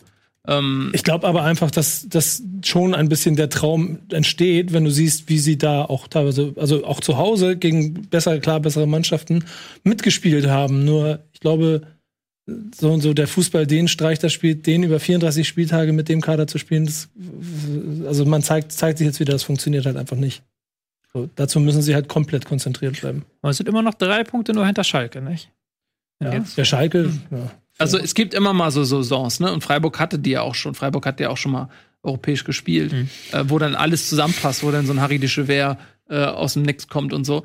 Und äh, dann ähm, spielst du die Saison deines Lebens. Das wird für Freiburg immer eine Einmaligkeit bleiben, die alle zehn Jahre mal vorkommt oder 15 Jahre, dass sie da eine Chance haben, vorne rein zu ähm, preschen. Ähm, aber das ist ja eben auch das Schöne daran. Ich glaube, in Freiburg weiß man auch, dass das die Ausnahme ist und nicht die Regel, dass man vielleicht mal eine Chance hat. Und ja, also ey, das, mir fällt es schwer. Klar, jetzt haben sie verloren gegen Düsseldorf und der Trend ist eher gen nach unten und so, aber es ist immer noch eine absolute Erfolgssaison für Freiburg. Also das, das muss man einfach sagen. Und sie zehren natürlich viel von der ersten. Das ist Die werden auch noch gegen, die werden auch noch andere Mannschaften ärgern, glaube ich, weil jetzt ist, wie, wie ich schon eben meinte, die Saison ist also Ja. ein bisschen spitz, aber ist eigentlich durch für Freiburg. so ist es. Äh, Ich würde aber nicht vergessen, dass Fortuna Düsseldorf hier zuletzt eine aufstrebende Mannschaft war, die viel gelobt Ja. wurde ähm, von mir und aber auch im Düsseldorfer Umfeld und die jetzt mal wieder gezeigt haben, dass sie diesen Trainerwechsel genutzt haben, um nochmal ein paar Spieler, um sich nochmal anzubieten. Auch die gesamte Mannschaft hat eine andere Körpersprache, hat eine andere Körperlichkeit. Hatte Christian Streich nach dem Spiel auch gesagt. Wir waren überrascht, wie körperlich sie im Mittelfeld zu Werke gingen und haben uns da abkochen lassen. Ähm, das sagt ja auch schon was über Düsseldorf und über eine neue gefundene Qualität, auch im Abstiegskampf. Ja, absolut. Man muss auch sagen, Düsseldorf müsste eigentlich noch mal drei Punkte mehr haben. Ja, die haben echt Pech gehabt, so gegen Frankfurt, dieser Last-Minute-Treffer äh, in der 94. oder wann das war, ne? Äh, wo sie viel Pech hatten, dass sie da nicht ähm, drei statt einen Punkt holen und davor der Spieler oder danach war auch noch mal irgendeine Sache, ne? Glaube ich. wo sie kurz Gegen vor Schluss, Wolfsburg, ja. ähm, noch einen Punkt verloren haben. Also dann, das wäre für Bremen jetzt noch schlimmer, weil dann hätte Düsseldorf jetzt 23, ne? Also ist natürlich, Düs- Bremen hat seinerseits klar sicherlich auch die Momente, aber ich meine jetzt äh, speziell nach dem Trainerwechsel ähm, in Düsseldorf. Und äh, wir haben ja so ein bisschen gemeckert, ne? Also Funkeltrainer des Jahres und äh, an dem hat es am wenigsten gelegen und so. Wir waren ja selber sehr skeptisch, aber ähm, es scheint so, dass ähm, äh, Uwe Rösler zumindest spontan und kurzfristig mal Erfolg hat. Ähm, in Düsseldorf. Mal gucken, ob das jetzt reicht dann am Ende für den Klassenhalt, aber er bewegt zumindest ein bisschen was. Mal schauen, ähm, wie das da weitergeht. Und schon, es ist so krass, dass halt ähm, Kevin Stöger schon wieder so abliefert. Hat er letzte Saison schon ähm, sehr starke, als er starke Leistung gezeigt hat, hat ähm, Düsseldorf in der letzten Saison die Punkte geholt für den Nichtabstieg. Und jetzt kommt er wieder und macht einfach genauso weiter. Jetzt am Wochenende zwei Assists. Wobei der zweite, den muss man ihm jetzt nicht großartig ähm, zuschreiben. Da hat er im Mittelfeld ein Kopfballduell gewonnen. Und dann war ähm, Tommy durch. Aber ansonsten auch wieder grundsolides Spiel im zentralen Mittelfeld und auch so ein bisschen die Figur, die da gefehlt hat. Und der ist ein Mann, der jetzt ähm, Blut geleckt hat wahrscheinlich. Und jetzt am Wochenende kann man gegen Hertha ein ganz wichtiges Spiel auf drei Punkte an Hertha rankommt. Ja. Und dann ist plötzlich der Nichtabstieg, auch der direkte Nichtabstieg wieder so nah greifbar. Das ist ähm, für Düsseldorf ein richtiges, äh, wichtiges Match jetzt. Ich bin mir auch nicht sicher, ob ich, ob ich dafür Düsseldorf oder Hertha bin, ehrlich gesagt. ja, du musst für, äh, für Hertha sein. Also äh, natürlich musst du für Hertha sein. Ja. Neun Punkte bis Berlin, drei Punkte bis Düsseldorf. Es sind nicht mehr so viele Spiele. Du musst erstmal neun Punkte holen. Ich bin, ich Du musst bin, erst mal ich bin neun Punkte Taktiker. aufholen. Taktiker. So. Ja, aber wenn du die neun Punkte auf Hertha aus, aufholst, dann äh, hast du auch Mainz noch kassiert und dann hast du noch Düsseldorf kassiert, ist auch Dann, egal. kann, dann kannst du deine Relegation gegen Mainz 05 spielen. Es ist mir fuck egal. Mir lieber gegen Mainz zu spielen oder, oder Düsseldorf oder meinetwegen beide gleichzeitig als Wir Bremen, auch. das muss ich nicht haben. Ja, das Ähm, schaffe ich nicht. Okay, also es wird eng da unten im Keller und dazu trägt auch das nächste Ergebnis bei. Der VfL Wolfsburg ähm, schlägt Mainz 4 zu 0 in einem Spiel. Ja, das klingt jetzt so nach berauschenden Wolfsburgern, war es aber irgendwie gar nicht. Es war irgendwie auch ein ödes Spiel. Trotz der vielen Tore. Renato Steffen hat äh, ein gutes Spiel gemacht, einige schöne Szenen, auch ein schönes Tor nochmal am Ende geschossen. Mainz war echt schlecht. Und man fragt man sich echt, was da los in Mainz irgendwie das in, in so einer Situation tabellarisch hätte ich gedacht, die treten irgendwie anders auf, aber es war gar nichts, ne? Ja, da haben wir auch viel mit Verletzungssorgen zu kämpfen. Also da fehlt auch eine gesamte, ähm, gesamte Verteidigung, wenn man so möchte. Und Ja. Ist schwierig dann ähm, gegen Wolfsburg, aber er hatte schon das Gefühl, da fehlt defensiv gerade ein, Ticken was im letzten, das was Nagelsmann ja angemahnt hat für Leipzig irgendwann mal Anfang dieser Saison. Wir müssen das Tor mit unserem Leben verteidigen.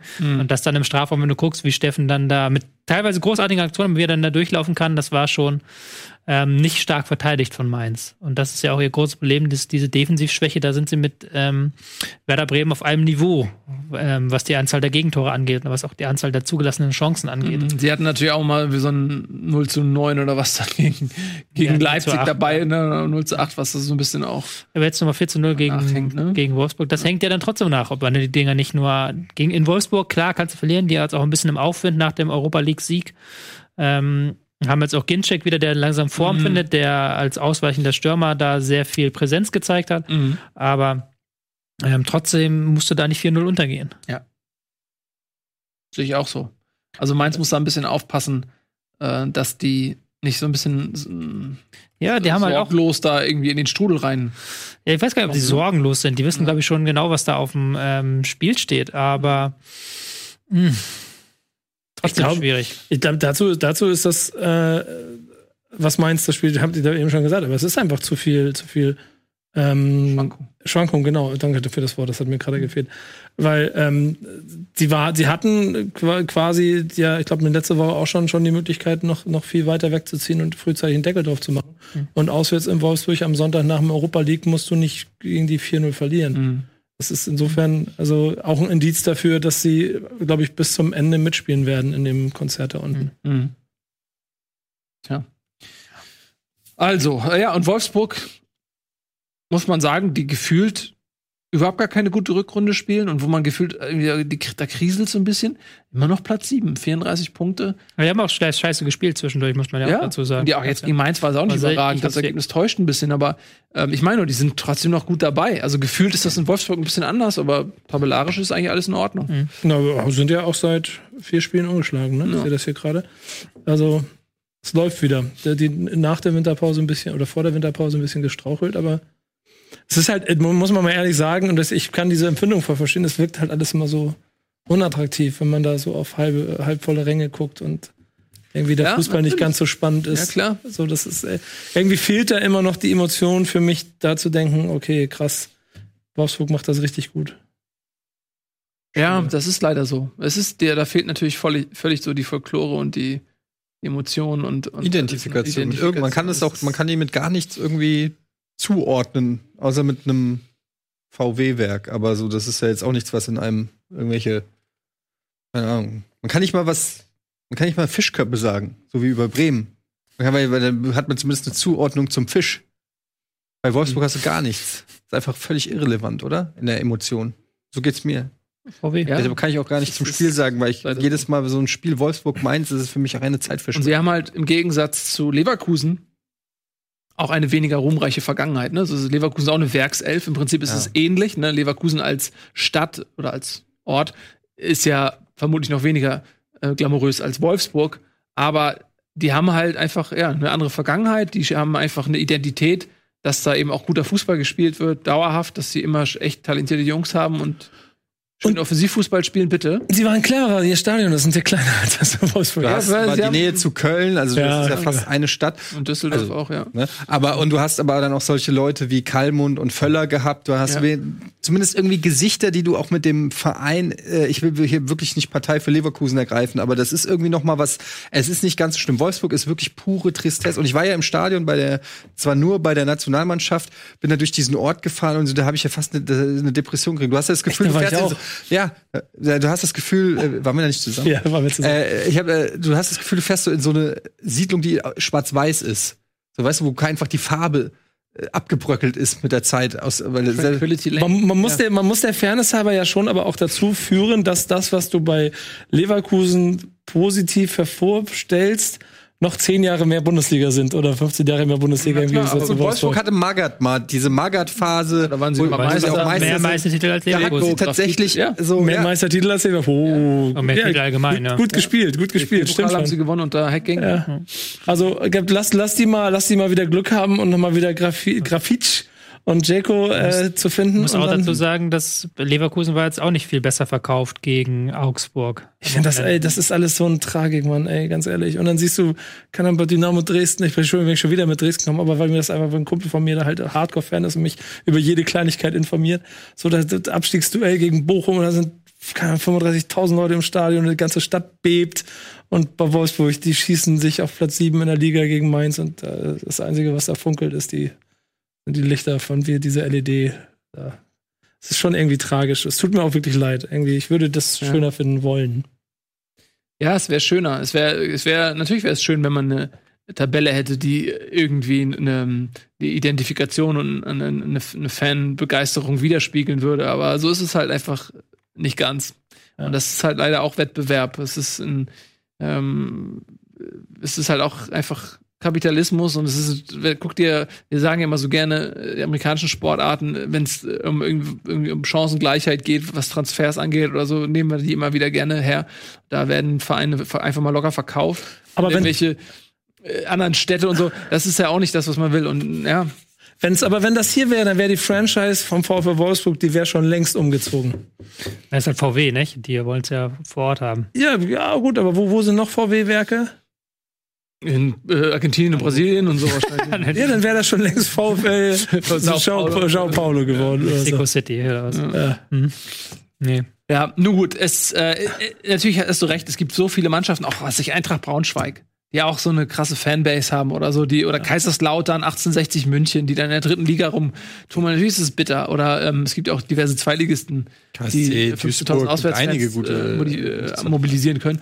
Ähm, ja, natürlich ist es ja mal schade. Aber das ist alles Fußballromantik, man darf nicht vergessen. Am Ende spielen sie offensichtlich guten Fußball, auch wenn wir den heute hier nicht so stark bewerten können. Sie machen wirtschaftlich mit den Möglichkeiten, die sie haben, die Sachen nicht ganz so schlecht. Man muss doch sagen, also, dass die Punkt. Vereine, über die wir hier äh, reden, die äh, das verdient hätten, äh, da zu spielen, die haben auch viel falsch gemacht. Ja, genau. Also der HSV hat es selber zu verschulden. Das liegt nicht an Wolfsburg und an irgendeinem anderen Verein und schon auch nicht an Hoffenheim, dass die einen Platz weggenommen haben, sondern die haben es halt selber verkackt.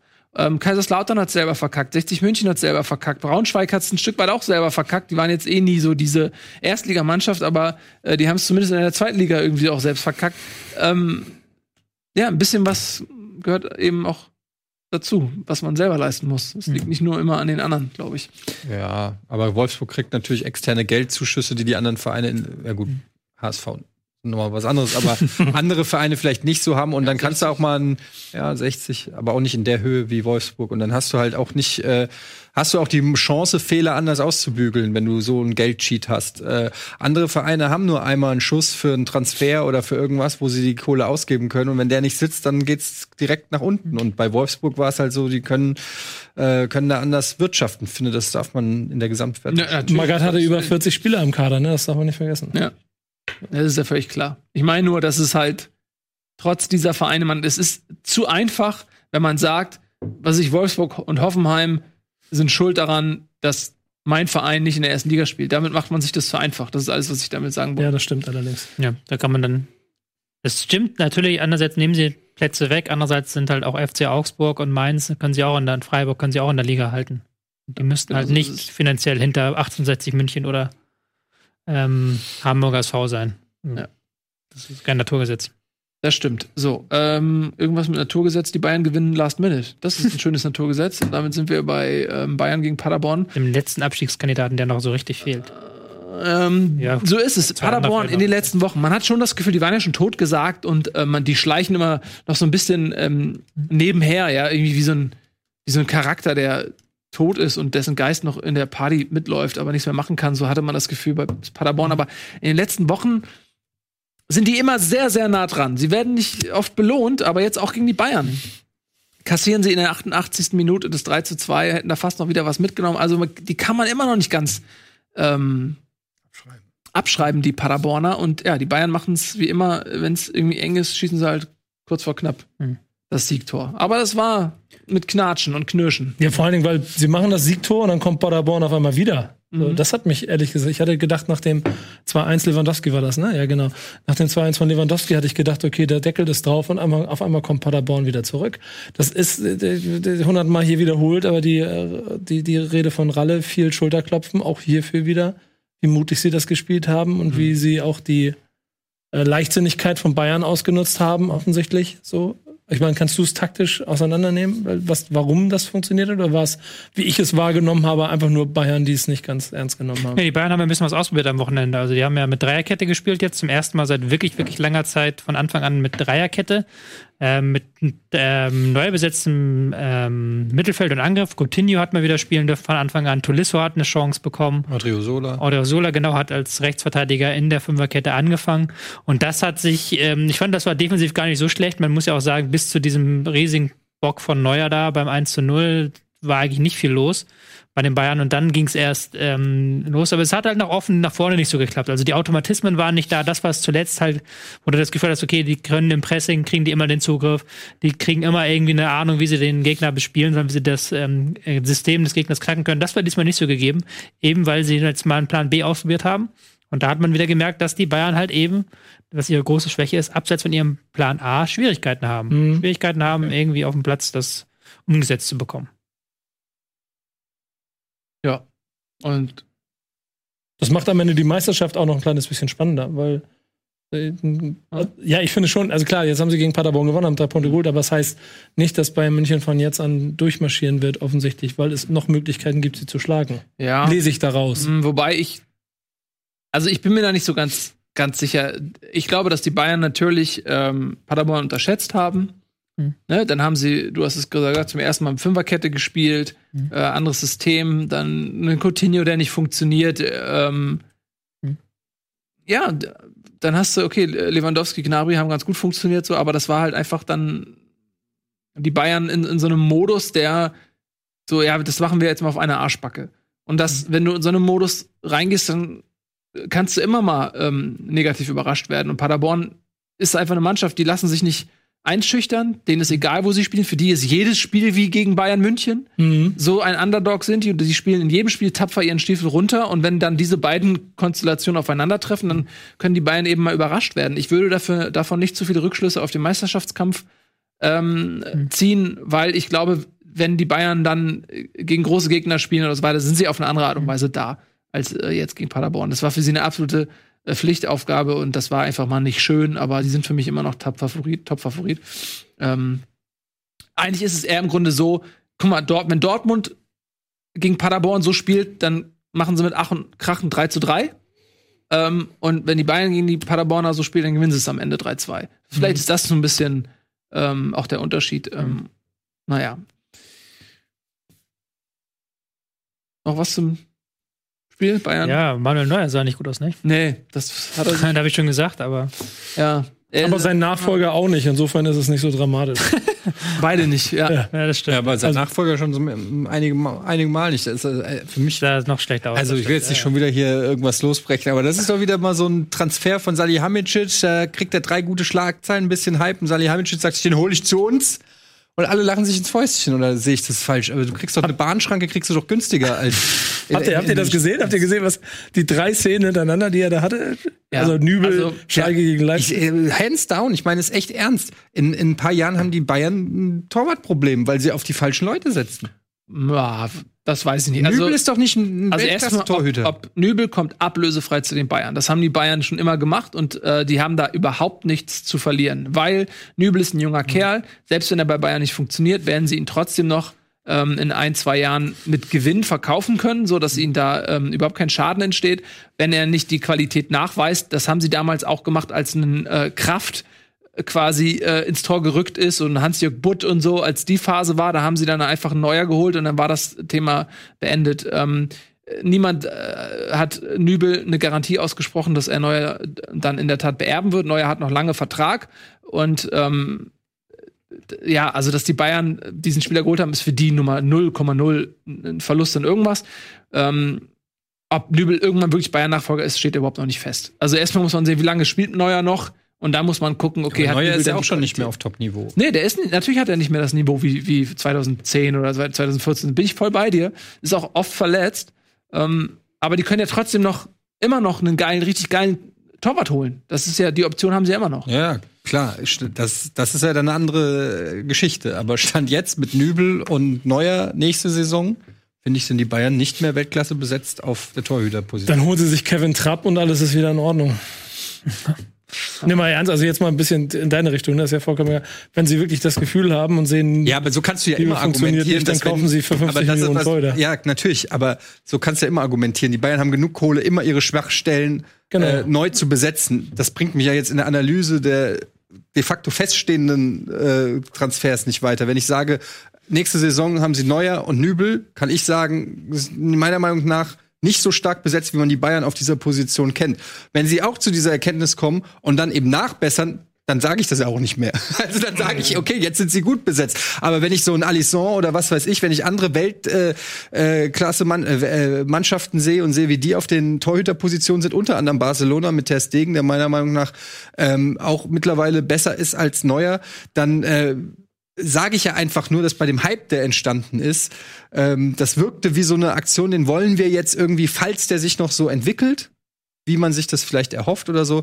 Aber Stand jetzt finde ich, ähm, Ja. sehe seh ich nicht, warum man an Nübel so krasses Interesse haben soll. So, ich finde ihn einfach nicht so geil. Ich habe nicht, nicht so viel geilen Scheiß gesehen. Ich weiß, dass er eine gute EM, U21 EM gespielt hat, aber ja. Ja, so, also ich würde dir recht geben, wenn die Bayern für den 20 Millionen bezahlt hätten. Dann wäre das eine Ja, Diskussion. der würde ja schon ein bisschen Handgeld geflogen sein, damit Ja. sie ihn da aus Schalke Aber ich meine, es wird am Ende wirtschaftlich für die Bayern kein Verlustgeschäft werden, weil wenn sie ihn ver verkaufen, hat der Mann immer noch einen Marktwert, ähm, sodass er dieses Handgeld oder was auch immer in Gehalt da geflossen ist und eine Nummer zwei musst du immer bezahlen. Und Sven Ulrich verdient auch ein paar Millionen, ähm, weiß nicht wie viel, aber wahrscheinlich würde er auch nicht schlecht verdienen und dann glaube ich, dass es finanziell für die Bayern ein guter, wirklich ein guter Move gewesen ist. Ähm, die Frage ist eben, wer in dieser Konstellation ist der Verlierer und das ist in erster Linie mal Schalke und Nübel. So, weil Nübel wird bei Bayern nicht spielen, es sei denn, er hat das Glück aus seiner Sicht, dass sich Neuer wieder langfristig verletzt, so wie das Ulreich hatte. Und dann hat er die Chance, sich auszuzeichnen und zu glänzen und seinen Marktwert zu erhöhen und sein Standing zu erhöhen. Ähm, aber ähm, ja, die Bayern haben, haben glaube ich, in dieser Konstellation erstmal nicht viel verkehrt gemacht. Ähm, und die andere Frage ist eben, weil wenn du jemanden holst, der Neuer ersetzt, dann muss er auch wirklich Neuer ersetzen und da muss Neuer auch gehen, weil Neuer ist keine Nummer zwei. Da musst du wirklich als Bayern diese Baustelle aufmachen und sagen, pass auf, Neuer reicht nicht mehr. Und dann musst du aber jemanden holen, der besser ist. Und wen, wen, wen kannst du kriegen, der besser ist als Neuer? Da hast du einen Alisson ist weg. Da, äh, bald. Ja, ich meine, also ernst gemeinte Frage. Ja. Also, mir fällt gerade keiner ein. Also nicht, wenn du nicht bereit bist, richtig tief in die Tasche zu greifen. Alisson hat, hat äh, über 60 Millionen gekostet. So, ne? und, und die Bayern sehen wahrscheinlich, okay, wir haben erstmal andere Baustellen. Ähm, wir wollen einen Sané holen, vielleicht äh, einen Havertz, whatever. Ähm, ich glaube, dass die, die Torwart-Baustelle ist bei den Bayern erstmal nicht äh, primär. Ähm, Ist halt nur eine Problem. Konkurrenz wegnehmen. Also eine Konkurrenz war ja, Ja. auch dran an Nübel und bevor der Ja. zu Leipzig oder wohin auch immer geht, Ja. dann lieber zu Bayern auf der Bank. Ja. So ein klassischer altmo ist ein altmodischer Ja, klassischer Bayern-Transfer zumindest. Bayern-Transfer. Ein altmodischer Ja, Bayern. tausendmal gesehen, genau. Ähm, nun gut, was wir auch tausendmal gesehen haben, ist natürlich die Werbung. Aber wird sie deswegen langweilig? Nein, sie wird nie langweilig werden. Sie ist wunderschön, guckt sie euch hier an. Äh, gleich sind wir wieder da und äh, dann wird hier hitzig diskutiert. Wir haben nämlich unter anderem noch ähm, Folgendes für euch.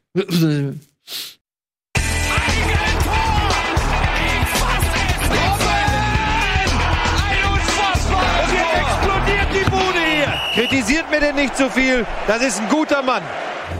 Guten Tag, herzlich willkommen zurück. Bundesliga live hier. Komm weiter, Leute. Wir haben doch keine Zeit. Ähm, wir waren gerade dabei, ähm, über Bayern und Schalke und alles zu sprechen. Jetzt bleiben wir mal direkt in Gelsenkirchen äh, bei Schalke. Die sind nämlich nicht nur Verlierer in der Konstellation Bayern-Nübel-Schalke, sondern auch Verlierer des Spieltags mit einem saftigen 0 zu 5 gegen Champions League-Teilnehmer äh, Rasenballsport Leipzig. Und das war mal eine amtliche Klatsche. Bedingt durch ein frühes Tor von Sabitzer, das so ein bisschen, glaube ich, ja, Leipzig in, aus verschiedener äh, Hinsicht in die Karten spielte. Denn zum einen musste man ja befürchten, hey, kommst du aus dem Champions League-Spiel äh, auswärts ähm, in London, von hierher schwer und dann vielleicht auch gegen ein Schalke, was sich eher defensiv präsentiert. Du willst als Leipzig gewinnen, du musst als Leipzig gewinnen, äh, um ähm, am Titel dran zu bleiben. Dann ist so ein frühes Tor in so einer Konstellation natürlich doppelt wichtig, oder? Und bei Schalke können wir jetzt über eine echte Krise reden. Also sie haben jetzt zweimal 0-5 gegen Bayern und gegen Leipzig gespielt. Mhm. Sie haben gegen den 14., 15. und 18. jeweils nicht gewinnen können, drei Unentschieden gespielt.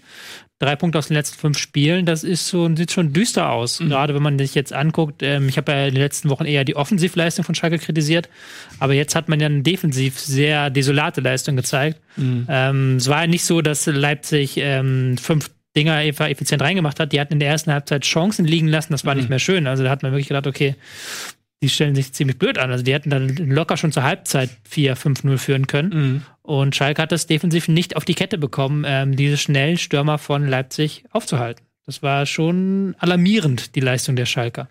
Da ist ein ganz klarer Abwärtstrend erkennbar. Alarmierend, äh, so heißt, der Trainer muss gehen, oder? Nein, aber der Trainer wird ja schon angezählt. Freund. Du hast, du hast, ja, hast, ja, hast ja Connections nach Schalke und der Trainer wird ja da schon äh, heftig angezählt Was völlig momentan. lächerlich ist. Weil Das man ist fehlende Flexibilität vorwirft, man wirft ihm fehlende schlechte Personalpolitik vor, also dass er bestimmte Spieler nicht spielen lässt. Kutucu wieder nicht von Anfang an dabei, wenn ich es richtig Ja, in Erinnerung Kutucu ist auch so ein Fanliebling. Ne? er ist so ein Fanliebling, ja. ja. Also, Das äh, ist- ganz ehrlich, liebe Schalker, vergesst mal nicht, was die letzte Direkte Ansprache. Liebe Schalker, liebe Schalker, bitte vergesst in diesen dunklen Stunden des kurzfristigen Misserfolgs nicht, wo ihr herkommt, nämlich aus Gelsenkirchen. Überlegt euch mal, was ist in den letzten Jahren passiert? Wo wart ihr sportlich angesiedelt? Und da kommt dieser Mann, dieser junge Mann, dieser Trauzeuge von Jürgen Klopp, der so dicht am Erfolg war wie kaum jemand, denn er ist der beste Freund von Jürgen Klopp.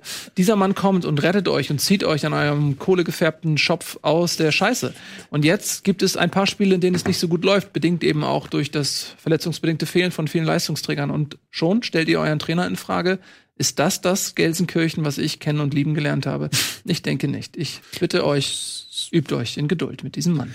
Das ist genau das Gelsenkirchen, was man kennt. zumindest. Also es ist ja nicht das, was lieb ist, eine andere Frage. Ähm, ich mag den rauen Charme von Gelsenkirchen, aber ähm, dass Schalke ja den Trainer sofort anzählt, das ist ja klar, dass man da keine Geduld hat. Das ist ja altbekannt. Ja, aber es ist, äh, nur weil es altbekannt ist. äh, Weißt du was? Gerade weil es altbekannt ist, sollte man mal auf die Idee kommen zu denken, dass es vielleicht irgendwie falsch ist. Aber es ist schon interessant, dass halt da dieser nächste, nächste Schritt fehlt und dass man jetzt ähm, zweimal hintereinander 5-0 verloren hat.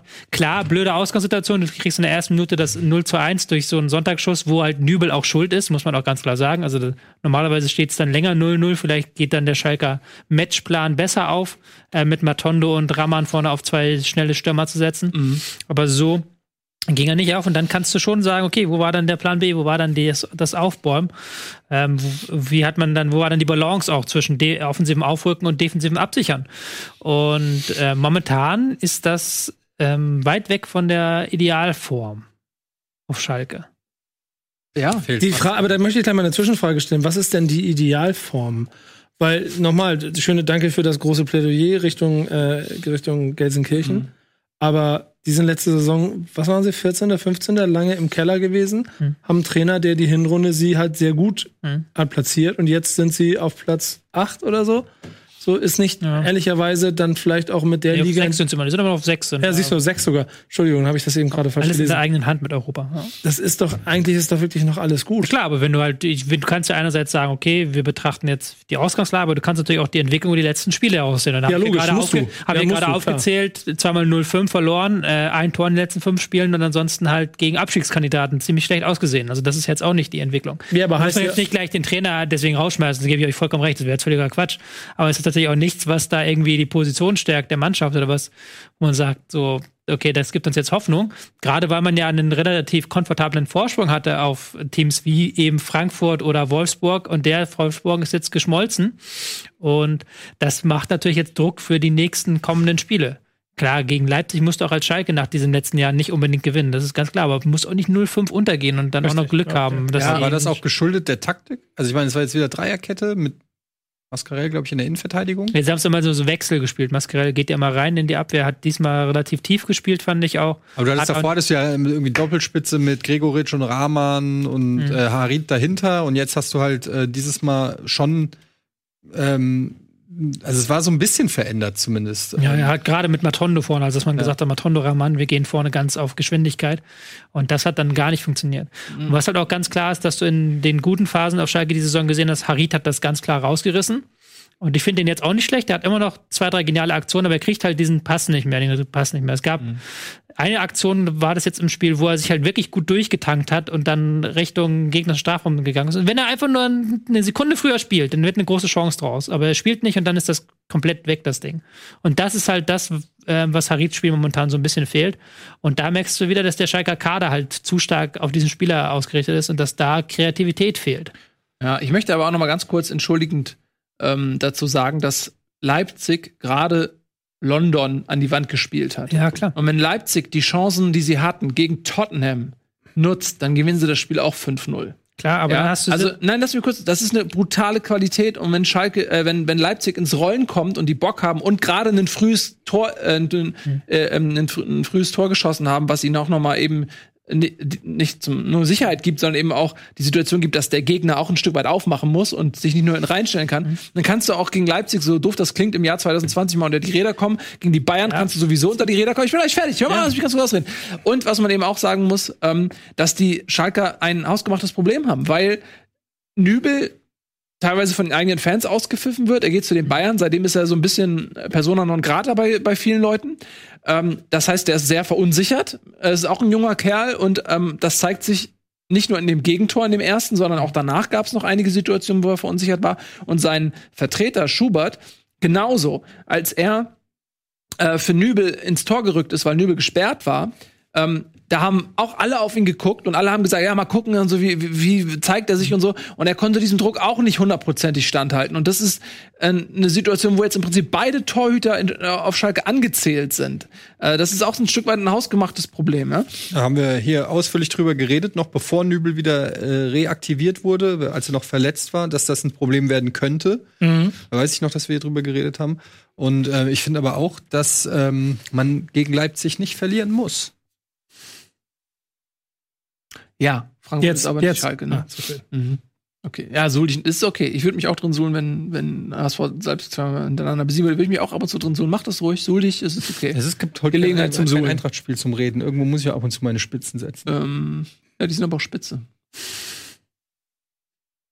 Das sprich öfter loben. Hm, naja, Nee, ich bin Realist. Was willst du denn jetzt hier von rechts? Es tut dir nicht gut. Zu viel Lob tut dir nicht gut. Dann würde, dann würde der, der Eddie verloren gehen. Da wir gerade beim Meisterschaftskampf sind, Mhm. ähm, kann man ja auch noch, dass ein ja, Kandidat ja, hat ein bisschen federn lassen müssen, nämlich Augsburg. Borussia Mönchengladbach. Also, Die ähm, ja, einen aber auch Späten das, 1 zu 1 Gegentreffer sich erlaubt haben gegen Hoffenheim. ja, blöd war. das war mehr als blöd. Also auch Gladbach Chancen ohne Ende. Wo, was haben die da gemacht? Ist ein Elfmeter verballert, Kontersituation verballert, irgendwie dieses eine Tor da, diese- diesem Handspiel, was auch nicht jeder wahrscheinlich gegeben hätte, ähm, was aberkannt wurde. Ähm, und dann, wie gesagt, hast du ja selber gesagt, dann, ich meine, es wurden zehn Minuten nachgespielt und es war dann, glaube ich, die vierte Minute oder zweite Minute der Nachspielzeit. War jetzt nicht genau mit Abpfiff, aber es war schon sehr spät im, äh, im Spiel. Ähm, das war sehr, sehr unglücklich für Gladbach, muss man wirklich sagen. Ja. Wir hatten nicht die komplette Kontrolle über das Spiel, wie man sie vielleicht schon hatte in besseren ähm, Partien. Aber das ist ein Ding, was musst du als, wenn du da oben bleiben willst, musst du das nach Hause fahren. Da Ja, musst du halt einen Elf, den. Elfmeter reinmachen. Wenn du den nicht reinmachst, musst du die Chance, äh, musst du die anderen Chancen reinmachen. Mhm. Ähm, ich fand jetzt auch, Hoffenheim war wieder okay im Ballbesitz, aber es hat jetzt auch die, nicht den letzten Zug zum Tor gehabt. War ja auch ein Standard am Ende, der zum Ausgleich geführt hat. Ähm, das ist eigentlich ein Spiel, was, wo wir sich ärgern sollten. Mhm. Tun sie, Definitiv. Ähm, Tun sie aber gar nicht so, ne, oder? Nee, tun sie nicht so. Weil sie ja natürlich sagen, wir sind im Wir sind vorne drin. Wir sind Aber ich finde, Gladbach hat noch ähm, eine Menge zu verlieren. Wir werden ja auch gleich noch mal bei Leverkusen drüber reden. Ähm, nach so einer Saison willst du eigentlich Champions League, in die Champions League. Ähm, das muss das Ziel eigentlich sein von, von Gladbach, ähm, sich da irgendwie in dieser Vierergruppe da oben festzubeißen. Weil die Chancen sind da, dafür sind auch die Spiele, äh, also auch selbst jetzt so ein Spiel wie in Hoffenheim, die Chancen sind da, so ein Spiel einfach locker, ne, locker nicht, aber zumindest zu gewinnen. Du musst da, du musst da nicht noch zwei Punkte liegen lassen. Ähm, und äh, das wird wird noch spannend, weil Leverkusen schon drückt. Klar, da ist jetzt die Volland-Verletzung, aber trotzdem ähm, wird das hast- noch Ich spannend. gehe noch mal einen Schritt weiter, ne? Wir haben jetzt 23 Spieltage. Das heißt, es sind noch elf. Ich sag immer gerne, das Beispiel Bielefeld, du musst nicht die beste Mannschaft sein. Wenn du einmal in so einem Rausch bist, kann dich das auch weit tragen. Und Gladbach hat noch ein Nachholspiel. Wenn sie das gewinnen und gegen Hoffenheim das nicht so dumm verkacken, sind die bei 48 Punkten. Ein Punkt hinter den Bayern. Da kannst du auch mal, auch wenn du weißt, du bist individuell nicht auf Augenhöhe mit Bayern und Leipzig, aber und auch nicht mit Dortmund, aber mit elf Spieltagen, die noch zu gehen sind, und ein Punkt hinter dem ersten, da kann man auch mal sagen, go for it. Wir werden Meister. So, Ja. und dann so ein dummes Spiel so herzuschenken, das, also, das war natürlich auch viel Pech. Ich will jetzt gar nicht, sie haben sich ja die Chancen rausgespielt. Das muss man ja erstmal lobend, lobend erwähnen. Nur sie haben halt einfach, sie haben sie halt leider nicht gemacht, was auch viel Pech war, aber es ist einfach echt aus, also aus Gladbacher Sicht höchst ärgerlich. Ja, aber dann lass dir jetzt mal das Nachholspiel gegen Köln verlieren, dann hast du jetzt schon Leverkusen hinten dran, die momentan wieder Ja, einen Lauf exakt. haben und die genau Ja. das sagen, was ich immer Ja. sage, äh, was ich immer beschwöre hier, die gewinnen in Regelmäßigkeit gegen halt die Abstiegskandidaten. Jetzt ein ganz souveräner, super unspektakulärer 2-0-Sieg gegen Augsburg, haben das Spiel kontrolliert, dann irgendwann mal haben wir mit Dreierkette angefangen, dann haben sie gemerkt, es funktioniert nicht richtig, haben auf Viererkette umgestellt. Das war dann besser und dann haben sie ihre zwei Tore gemacht und haben das Ding dann nachher mit 80% Ballbesitz gefühlt runterverwaltet. Und das ist ja dann auch eine Qualität. Das ist dann vielleicht nicht so viel Spektakel, wie es Gladbach immer hat in den Spielen, aber sie bringen das, diese Spiele halt nach Hause, Leverkusen. Ja, sie spielen generell eine, eine sehr, sehr starke Rückrunde. Hm. Und ich habe auch das Gefühl, und das hört man auch so bei den Spielern raus, dass äh, das System von Bosch irgendwie besser funktioniert. Also, dass ähm, hinten, äh, oder sagen wir einfach so, dass die Mannschaft insgesamt kompakter zusammenarbeitet. Und ähm, dass sie eine offensive Qualität haben, das ist ja eh klar bei Leverkusen. Und da war eigentlich immer nur die Frage, wann schaffen sie es sozusagen, hinten mehr Stabilität reinzukriegen, damit sie von dieser Offensive dann auch äh, dauerhaft äh, profitieren. Und das scheint jetzt besser zu gelingen in der Rückrunde unter Bosch. Ähm, ist jetzt natürlich schon wirklich ein Nackenschlag, dass äh, Volland, der wirklich in bestechender Form war in dieser Saison, den ich ja auch immer, wir haben ja auch oft mal drüber geredet, den hätten wir vielleicht auch mal dem Bester Yogi Torschütze, bester Vorlagengeber in Leverkusen. ja, dem Yogi mal ans Herz zu krass, legen. ja. Ne? Und dann jetzt so eine schwere Verletzung ist schon echt auch ein Nackenschlag. muss Der Yogi wird wahrscheinlich sagen, ah, ich wollte die Volland gerade einladen. Ja, ja, genau. Und, ah, sorry, dass die Verletzung, jetzt ist er leider für immer Ohne raus. diese Verletzung wäre er aber Teil Der gewesen. auf jeden Fall mit Also hätte- Euro geflogen. Der hätte jetzt, er fehlt, fehlt jetzt die gesamte Saison, oder? Also ist jetzt komplett raus. Stattdessen kommt Waldschmidt mit. Deswegen war Lo Yogi Löw auch in Freiburg, um sich den anzugucken. Ja, aber Diaby ist momentan in sehr guter Form. Der kann das so ein bisschen wettmachen vielleicht. Volland ist natürlich enorm wichtig mit seinem Läufen in die Tiefe, der auch immer wieder Gegenspieler bindet, der auch Freiräume schafft für einen Harvards. Ähm, aber andererseits, Havertz kommt wieder in Form, hat jetzt auch ein gutes Spiel gemacht, fand ich. Hatte ja noch seine große Chance. Da war das ein Lattenknaller, Ja, war da ja. gegen die Latte, wo er den Ball da einfach mit gut voller Wucht gegen die Latte knallt. sehr gut gemacht, ja. Und Diaby, der gefällt mir auch richtig gut. Der ist, hat momentan auch einen Lauf. Ich glaube, er ist- vier Assists schon jetzt in der Rückrunde und zwei Tore oder sowas. Irgendwie auch ein gutes Statistik. Definitiv. Auch Franzose übrigens, das ist so lächerlich.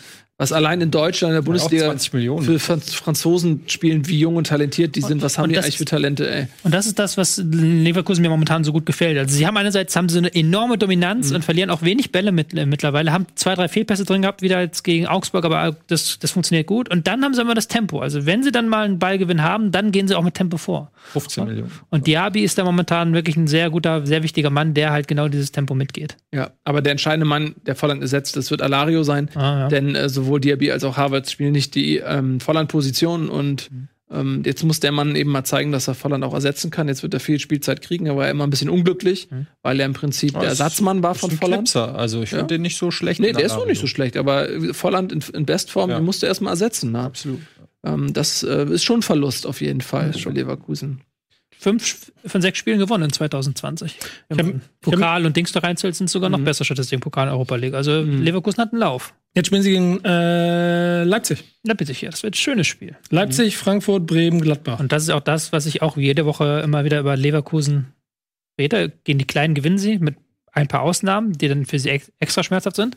Jetzt müssen sie nochmal zeigen, dass sie diese großen Spiele gewinnen und nicht nur mit Glück wie gegen die Bayern, sondern auch besser äh, auftreten als jetzt zum Beispiel im Hinspiel gegen Dortmund. Aber das haben sie auch schon bewiesen mit dem 3 zu, äh, 4 zu 3 Sieg war es, glaube ich, oder doch 4-3 gegen Dortmund. Also da haben sie auch schon bewiesen, dass sie auch das beherrschen. Und das wird Übrigens jetzt Mamba auch schönes Saison Spiel. aus für Paderborn. Das ist auch, Oh. auch heftig für Paderborn. Ja, das ist Wichtiger scheiße. Spieler.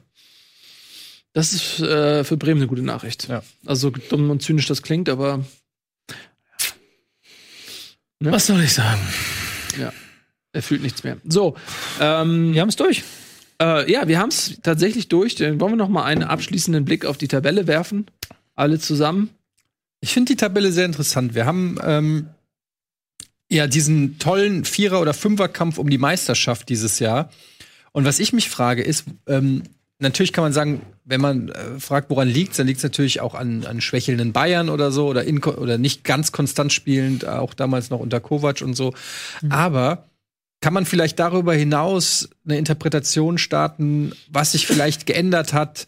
Haben ähm, Vereine, die immer hinten hinter den Bayern waren, vielleicht eine Lücke geschlossen durch kluge Transfers? Hat sich der Transfermarkt so entwickelt oder ist mehr Geld im Umlauf, dass Vereine wie Gladbach eben auch mittlerweile an Spieler rankommen, die durchaus eben auch interessant gewesen wären für für Bayern, wisst ihr, was ich meine? Also so ein, wenn ich jetzt mal so einen Player oder einen Tyram nehme, ähm, vielleicht noch nicht ganz Bayern-Qualität ist, aber dass der Abstand zwischen den Spielern, die so eine Top-Mannschaft ähm, wie Dortmund und, und, und Bayern holt, dass es eben jetzt schon machbar ist für Vereine wie äh, Gladbach, Leverkusen, Leipzig und so weiter auch.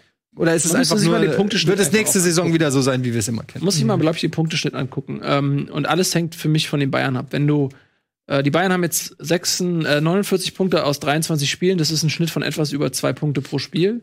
Ähm, ich würde mal behaupten, die Bayern haben eigentlich einen höheren Punkteschnitt in den letzten Jahren gehabt. Und äh, müsste eigentlich. Und dann ähm, siehst du halt, dass die Bayern eben ähm, strugglen, dass die jetzt ähm, in der Phase sind, wo sie einige Positionen neu besetzen müssen, wo ein paar Transfers nicht richtig gegriffen haben, wo sie ein paar Verletzte hatten, wo vielleicht ein Neuer so ein bisschen schwächelt, wo, ja, wie gesagt, die Trainerfrage nicht endgültig geklärt ist und so weiter und so fort, wo, wo Verträge auslaufen. Alles ist im Umbruch bei den Bayern. Und da haben sie halt eine Schwächephase und deswegen kommen die anderen Vereine ran. Aber du hast auch natürlich die Situation, dass Leipzig de facto unendliche Möglichkeiten hat mit ihrem Geldgeber im Rücken und die werden mit jedem Jahr besser. Ähm, und die spielen dies Jahr ihre äh, beste Saison der Vereinsgeschichte wahrscheinlich. Dortmund hat mittlerweile äh, zuletzt auch mit den Wintertransfers mit Jan und Horland ähm, eine richtig, richtig gute Truppe beisammen. Und Gladbach äh, ist halt die Überraschungsmannschaft ähm, der Saison, die mit Rose noch mal eine Schippe draufgelegt haben, die aber eben auch Glück bei Transfers hatten, wie, ne, mit einem Tyram zum Beispiel. Und Leverkusen hat immer schon eine super Truppe, haben immer so ein bisschen unter ihren Möglichkeiten performt. Du musst schon sagen, dass ähm, Leipzig und ähm, Dortmund relativ gut rangekommen sind. Also die haben viele gute Entscheidungen getroffen, was Spielertransfers angeht und haben auch jetzt viele Talente verpflichtet. Klar sind die nicht auf der Stufe mit den Bayern, dass sie halt sagen können, wir machen eine Mannschaft aus fertigen Spielern. Aber was die Talentsichtung angeht, sind die schon top in Europa, hat man ja auch in den Ergebnissen jetzt gesehen. Ich glaube, das ist auch ein guter Indikator halt, wenn man sich guckt, wie sind die Ergebnisse der deutschen Bundesliga in Europa. Und die sind wieder besser geworden im Vergleich zu den letzten Jahren. Das sieht man dann vielleicht auch so in der Spitze der Tabelle. Nee, ganz kurz nur. Wir haben mit Haaland und äh, zum Beispiel auch Olmo haben wir zwei der größten europäischen Talente, die in die Bundesliga gewechselt sind. Äh, ich finde, das ist schon auch, ähm, ja klar, die Bayern schwächeln, trotzdem habe ich das Gefühl, dass auch die, die Spitze der, äh, der, der Bundesliga, dass die dass sie ein bisschen besser geworden, dass sie interessanter geworden sind für, für gute Spieler in Europa. nicht, nicht für gute Spieler, nicht für Top-Spieler, aber es ist eine. Oder gute Talente. Ja, genau. Die deutsche Bundesliga es hat momentan international den Ruf als einer, ähm, wo du die, eine Liga, auch nicht Talentliga, sondern wo du dich veredeln kannst, würde ich Genau. sagen. So, wo du halt diese, diese die letzten ja spielen. Ein Haaland hätte- Genau. hätte sich ja nicht, hätte, es hätte mir nichts gebracht, sich beim Bayern hinter Lewandowski auf die Bank Es ist halt ein zu setzen. offenes Geheimnis, dass Haaland irgendwann in der Premier League spielen will. Genau. Aber er, er hat jetzt halt gesagt, okay, das ist noch nicht so weit und bei Dortmund spiele ich. Und das Game Time, Game Time, Game Time. Ich, ich habe euch setze also ein bisschen eine Theorie auf, können, haut sie mir gerne um die Ohren, aber ich habe das Gefühl, dass Dortmund und Leipzig zum Beispiel, an den beiden halte ich das kurz fest, beide auch schon Krisen hatten diese Saison und trotzdem nur ein und drei Punkte von Bayern München, warum auch immer, äh, Punkte entfernt sind und beide gerade mit einem unheimlichen Selbstbewusstsein unterwegs sind. Dortmund durch sehr schlaue Transfers von Haaland und Schahn offensichtlich, die Lücken geschlossen haben und Leipzig das Chi wiedergefunden äh, und das gleiche Gewicht wiedergefunden und jetzt wieder diese äh, diesen Juhu-Fußball spielt, den sie vorher auch gespielt Das heißt, beide spielen ja nochmal, glaube ich, gegen, gegen Bayern München. Das heißt, es kann auch noch insgesamt recht spannend werden. Also auch wenn, auch wenn ich jeden, und ja, Bayern München am Ende deutscher Meister, aber ich glaube, das kann bis zum Ende, also die werden alle bis zum Ende ärgern, da bin ich mir ziemlich sicher.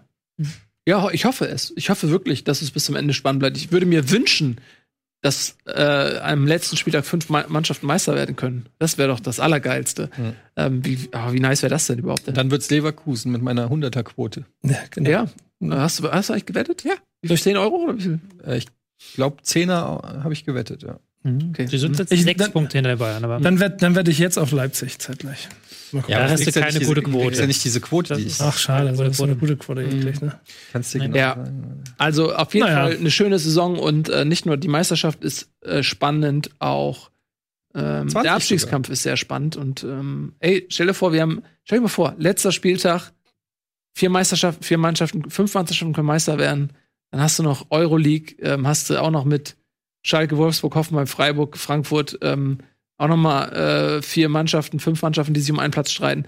Und äh, im Abstiegskampf hast du auch noch mal irgendwie Entscheidungen, die offen sind. Das wäre doch mal nice. Ich bin ja immer, ich muss ja immer den Spielverderber spielen. Einer muss es ja machen. Aber lass Was? die Bayern haben jetzt wieder in diesem Jahr erst ein Unentschieden, alle Spiele gewonnen und dann lass doch noch mal eine kleine Mini-Krise bei Dortmund, eine kleine Mini-Krise bei Leipzig Alter. und die Bayern ziehen da wieder weg und du hast ich- wieder drei Spieltage Verschluss. Ey, du Ja, kommst mir, ich Mann, erzähl mach doch gerade nicht immer weißt alles kaputt, Ich erzähl Junge, dir gerade was vom Weihnachtsmann und ich weiß, dass es den nicht gibt, aber ich erzähl den trotzdem den Leuten da draußen und dann kommst du, na übrigens, es gibt gar keinen Weihnachtsmann. Ja, natürlich gibt's keinen Weihnachtsmann, aber lass uns doch mal die Sendung abmoderieren, als wenn es einen gäbe. Heute Abend Pro Clubs, da gibt's einen Weihnachtsmann. Wir werden nämlich nach Titel äh, nach dem Titel greifen, nachdem uns in der äh, letzten Session ein bisschen das Unglück ähm, heimsuchte, aber wir trotzdem die Klasse halten konnten im letzten Spiel. Im letzten Spiel konnten wir die Klasse halten. Es war so spannend und ihr wart vielleicht nicht dabei. Seid heute dabei. Seid nicht doof. Seid heute dabei. Ähm, wenn es äh, heißt Pro Club, seid gleich dabei. Wenn es heißt Bundesliga International. Und Kein Wort übers Derby. Nein, natürlich nicht. Letztes Mal durfte ich nicht über den HSV reden und jetzt wollt ihr unbedingt. Warum? Weil ich Letztes Mal hast du Weil's 15 mir- Minuten über den HSV Während ihr hier miteinander gequasselt und mich. Nee, 15 Minuten bei dir im Gepäck. Äh, ich hab auch gemerkt. Feierabend jetzt. Ich hab auch Bundesliga, international. Vielen Dank fürs Zusehen. Montag 17 Uhr gibt's eine neue auch Folge gemerkt. Bundesliga. Ich habe hab einen Satz, ich hab einen Satz. Diese Sendung kannst du als Video schauen und als Podcast hören. Mehr dazu unter rbtv.to/bundesliga.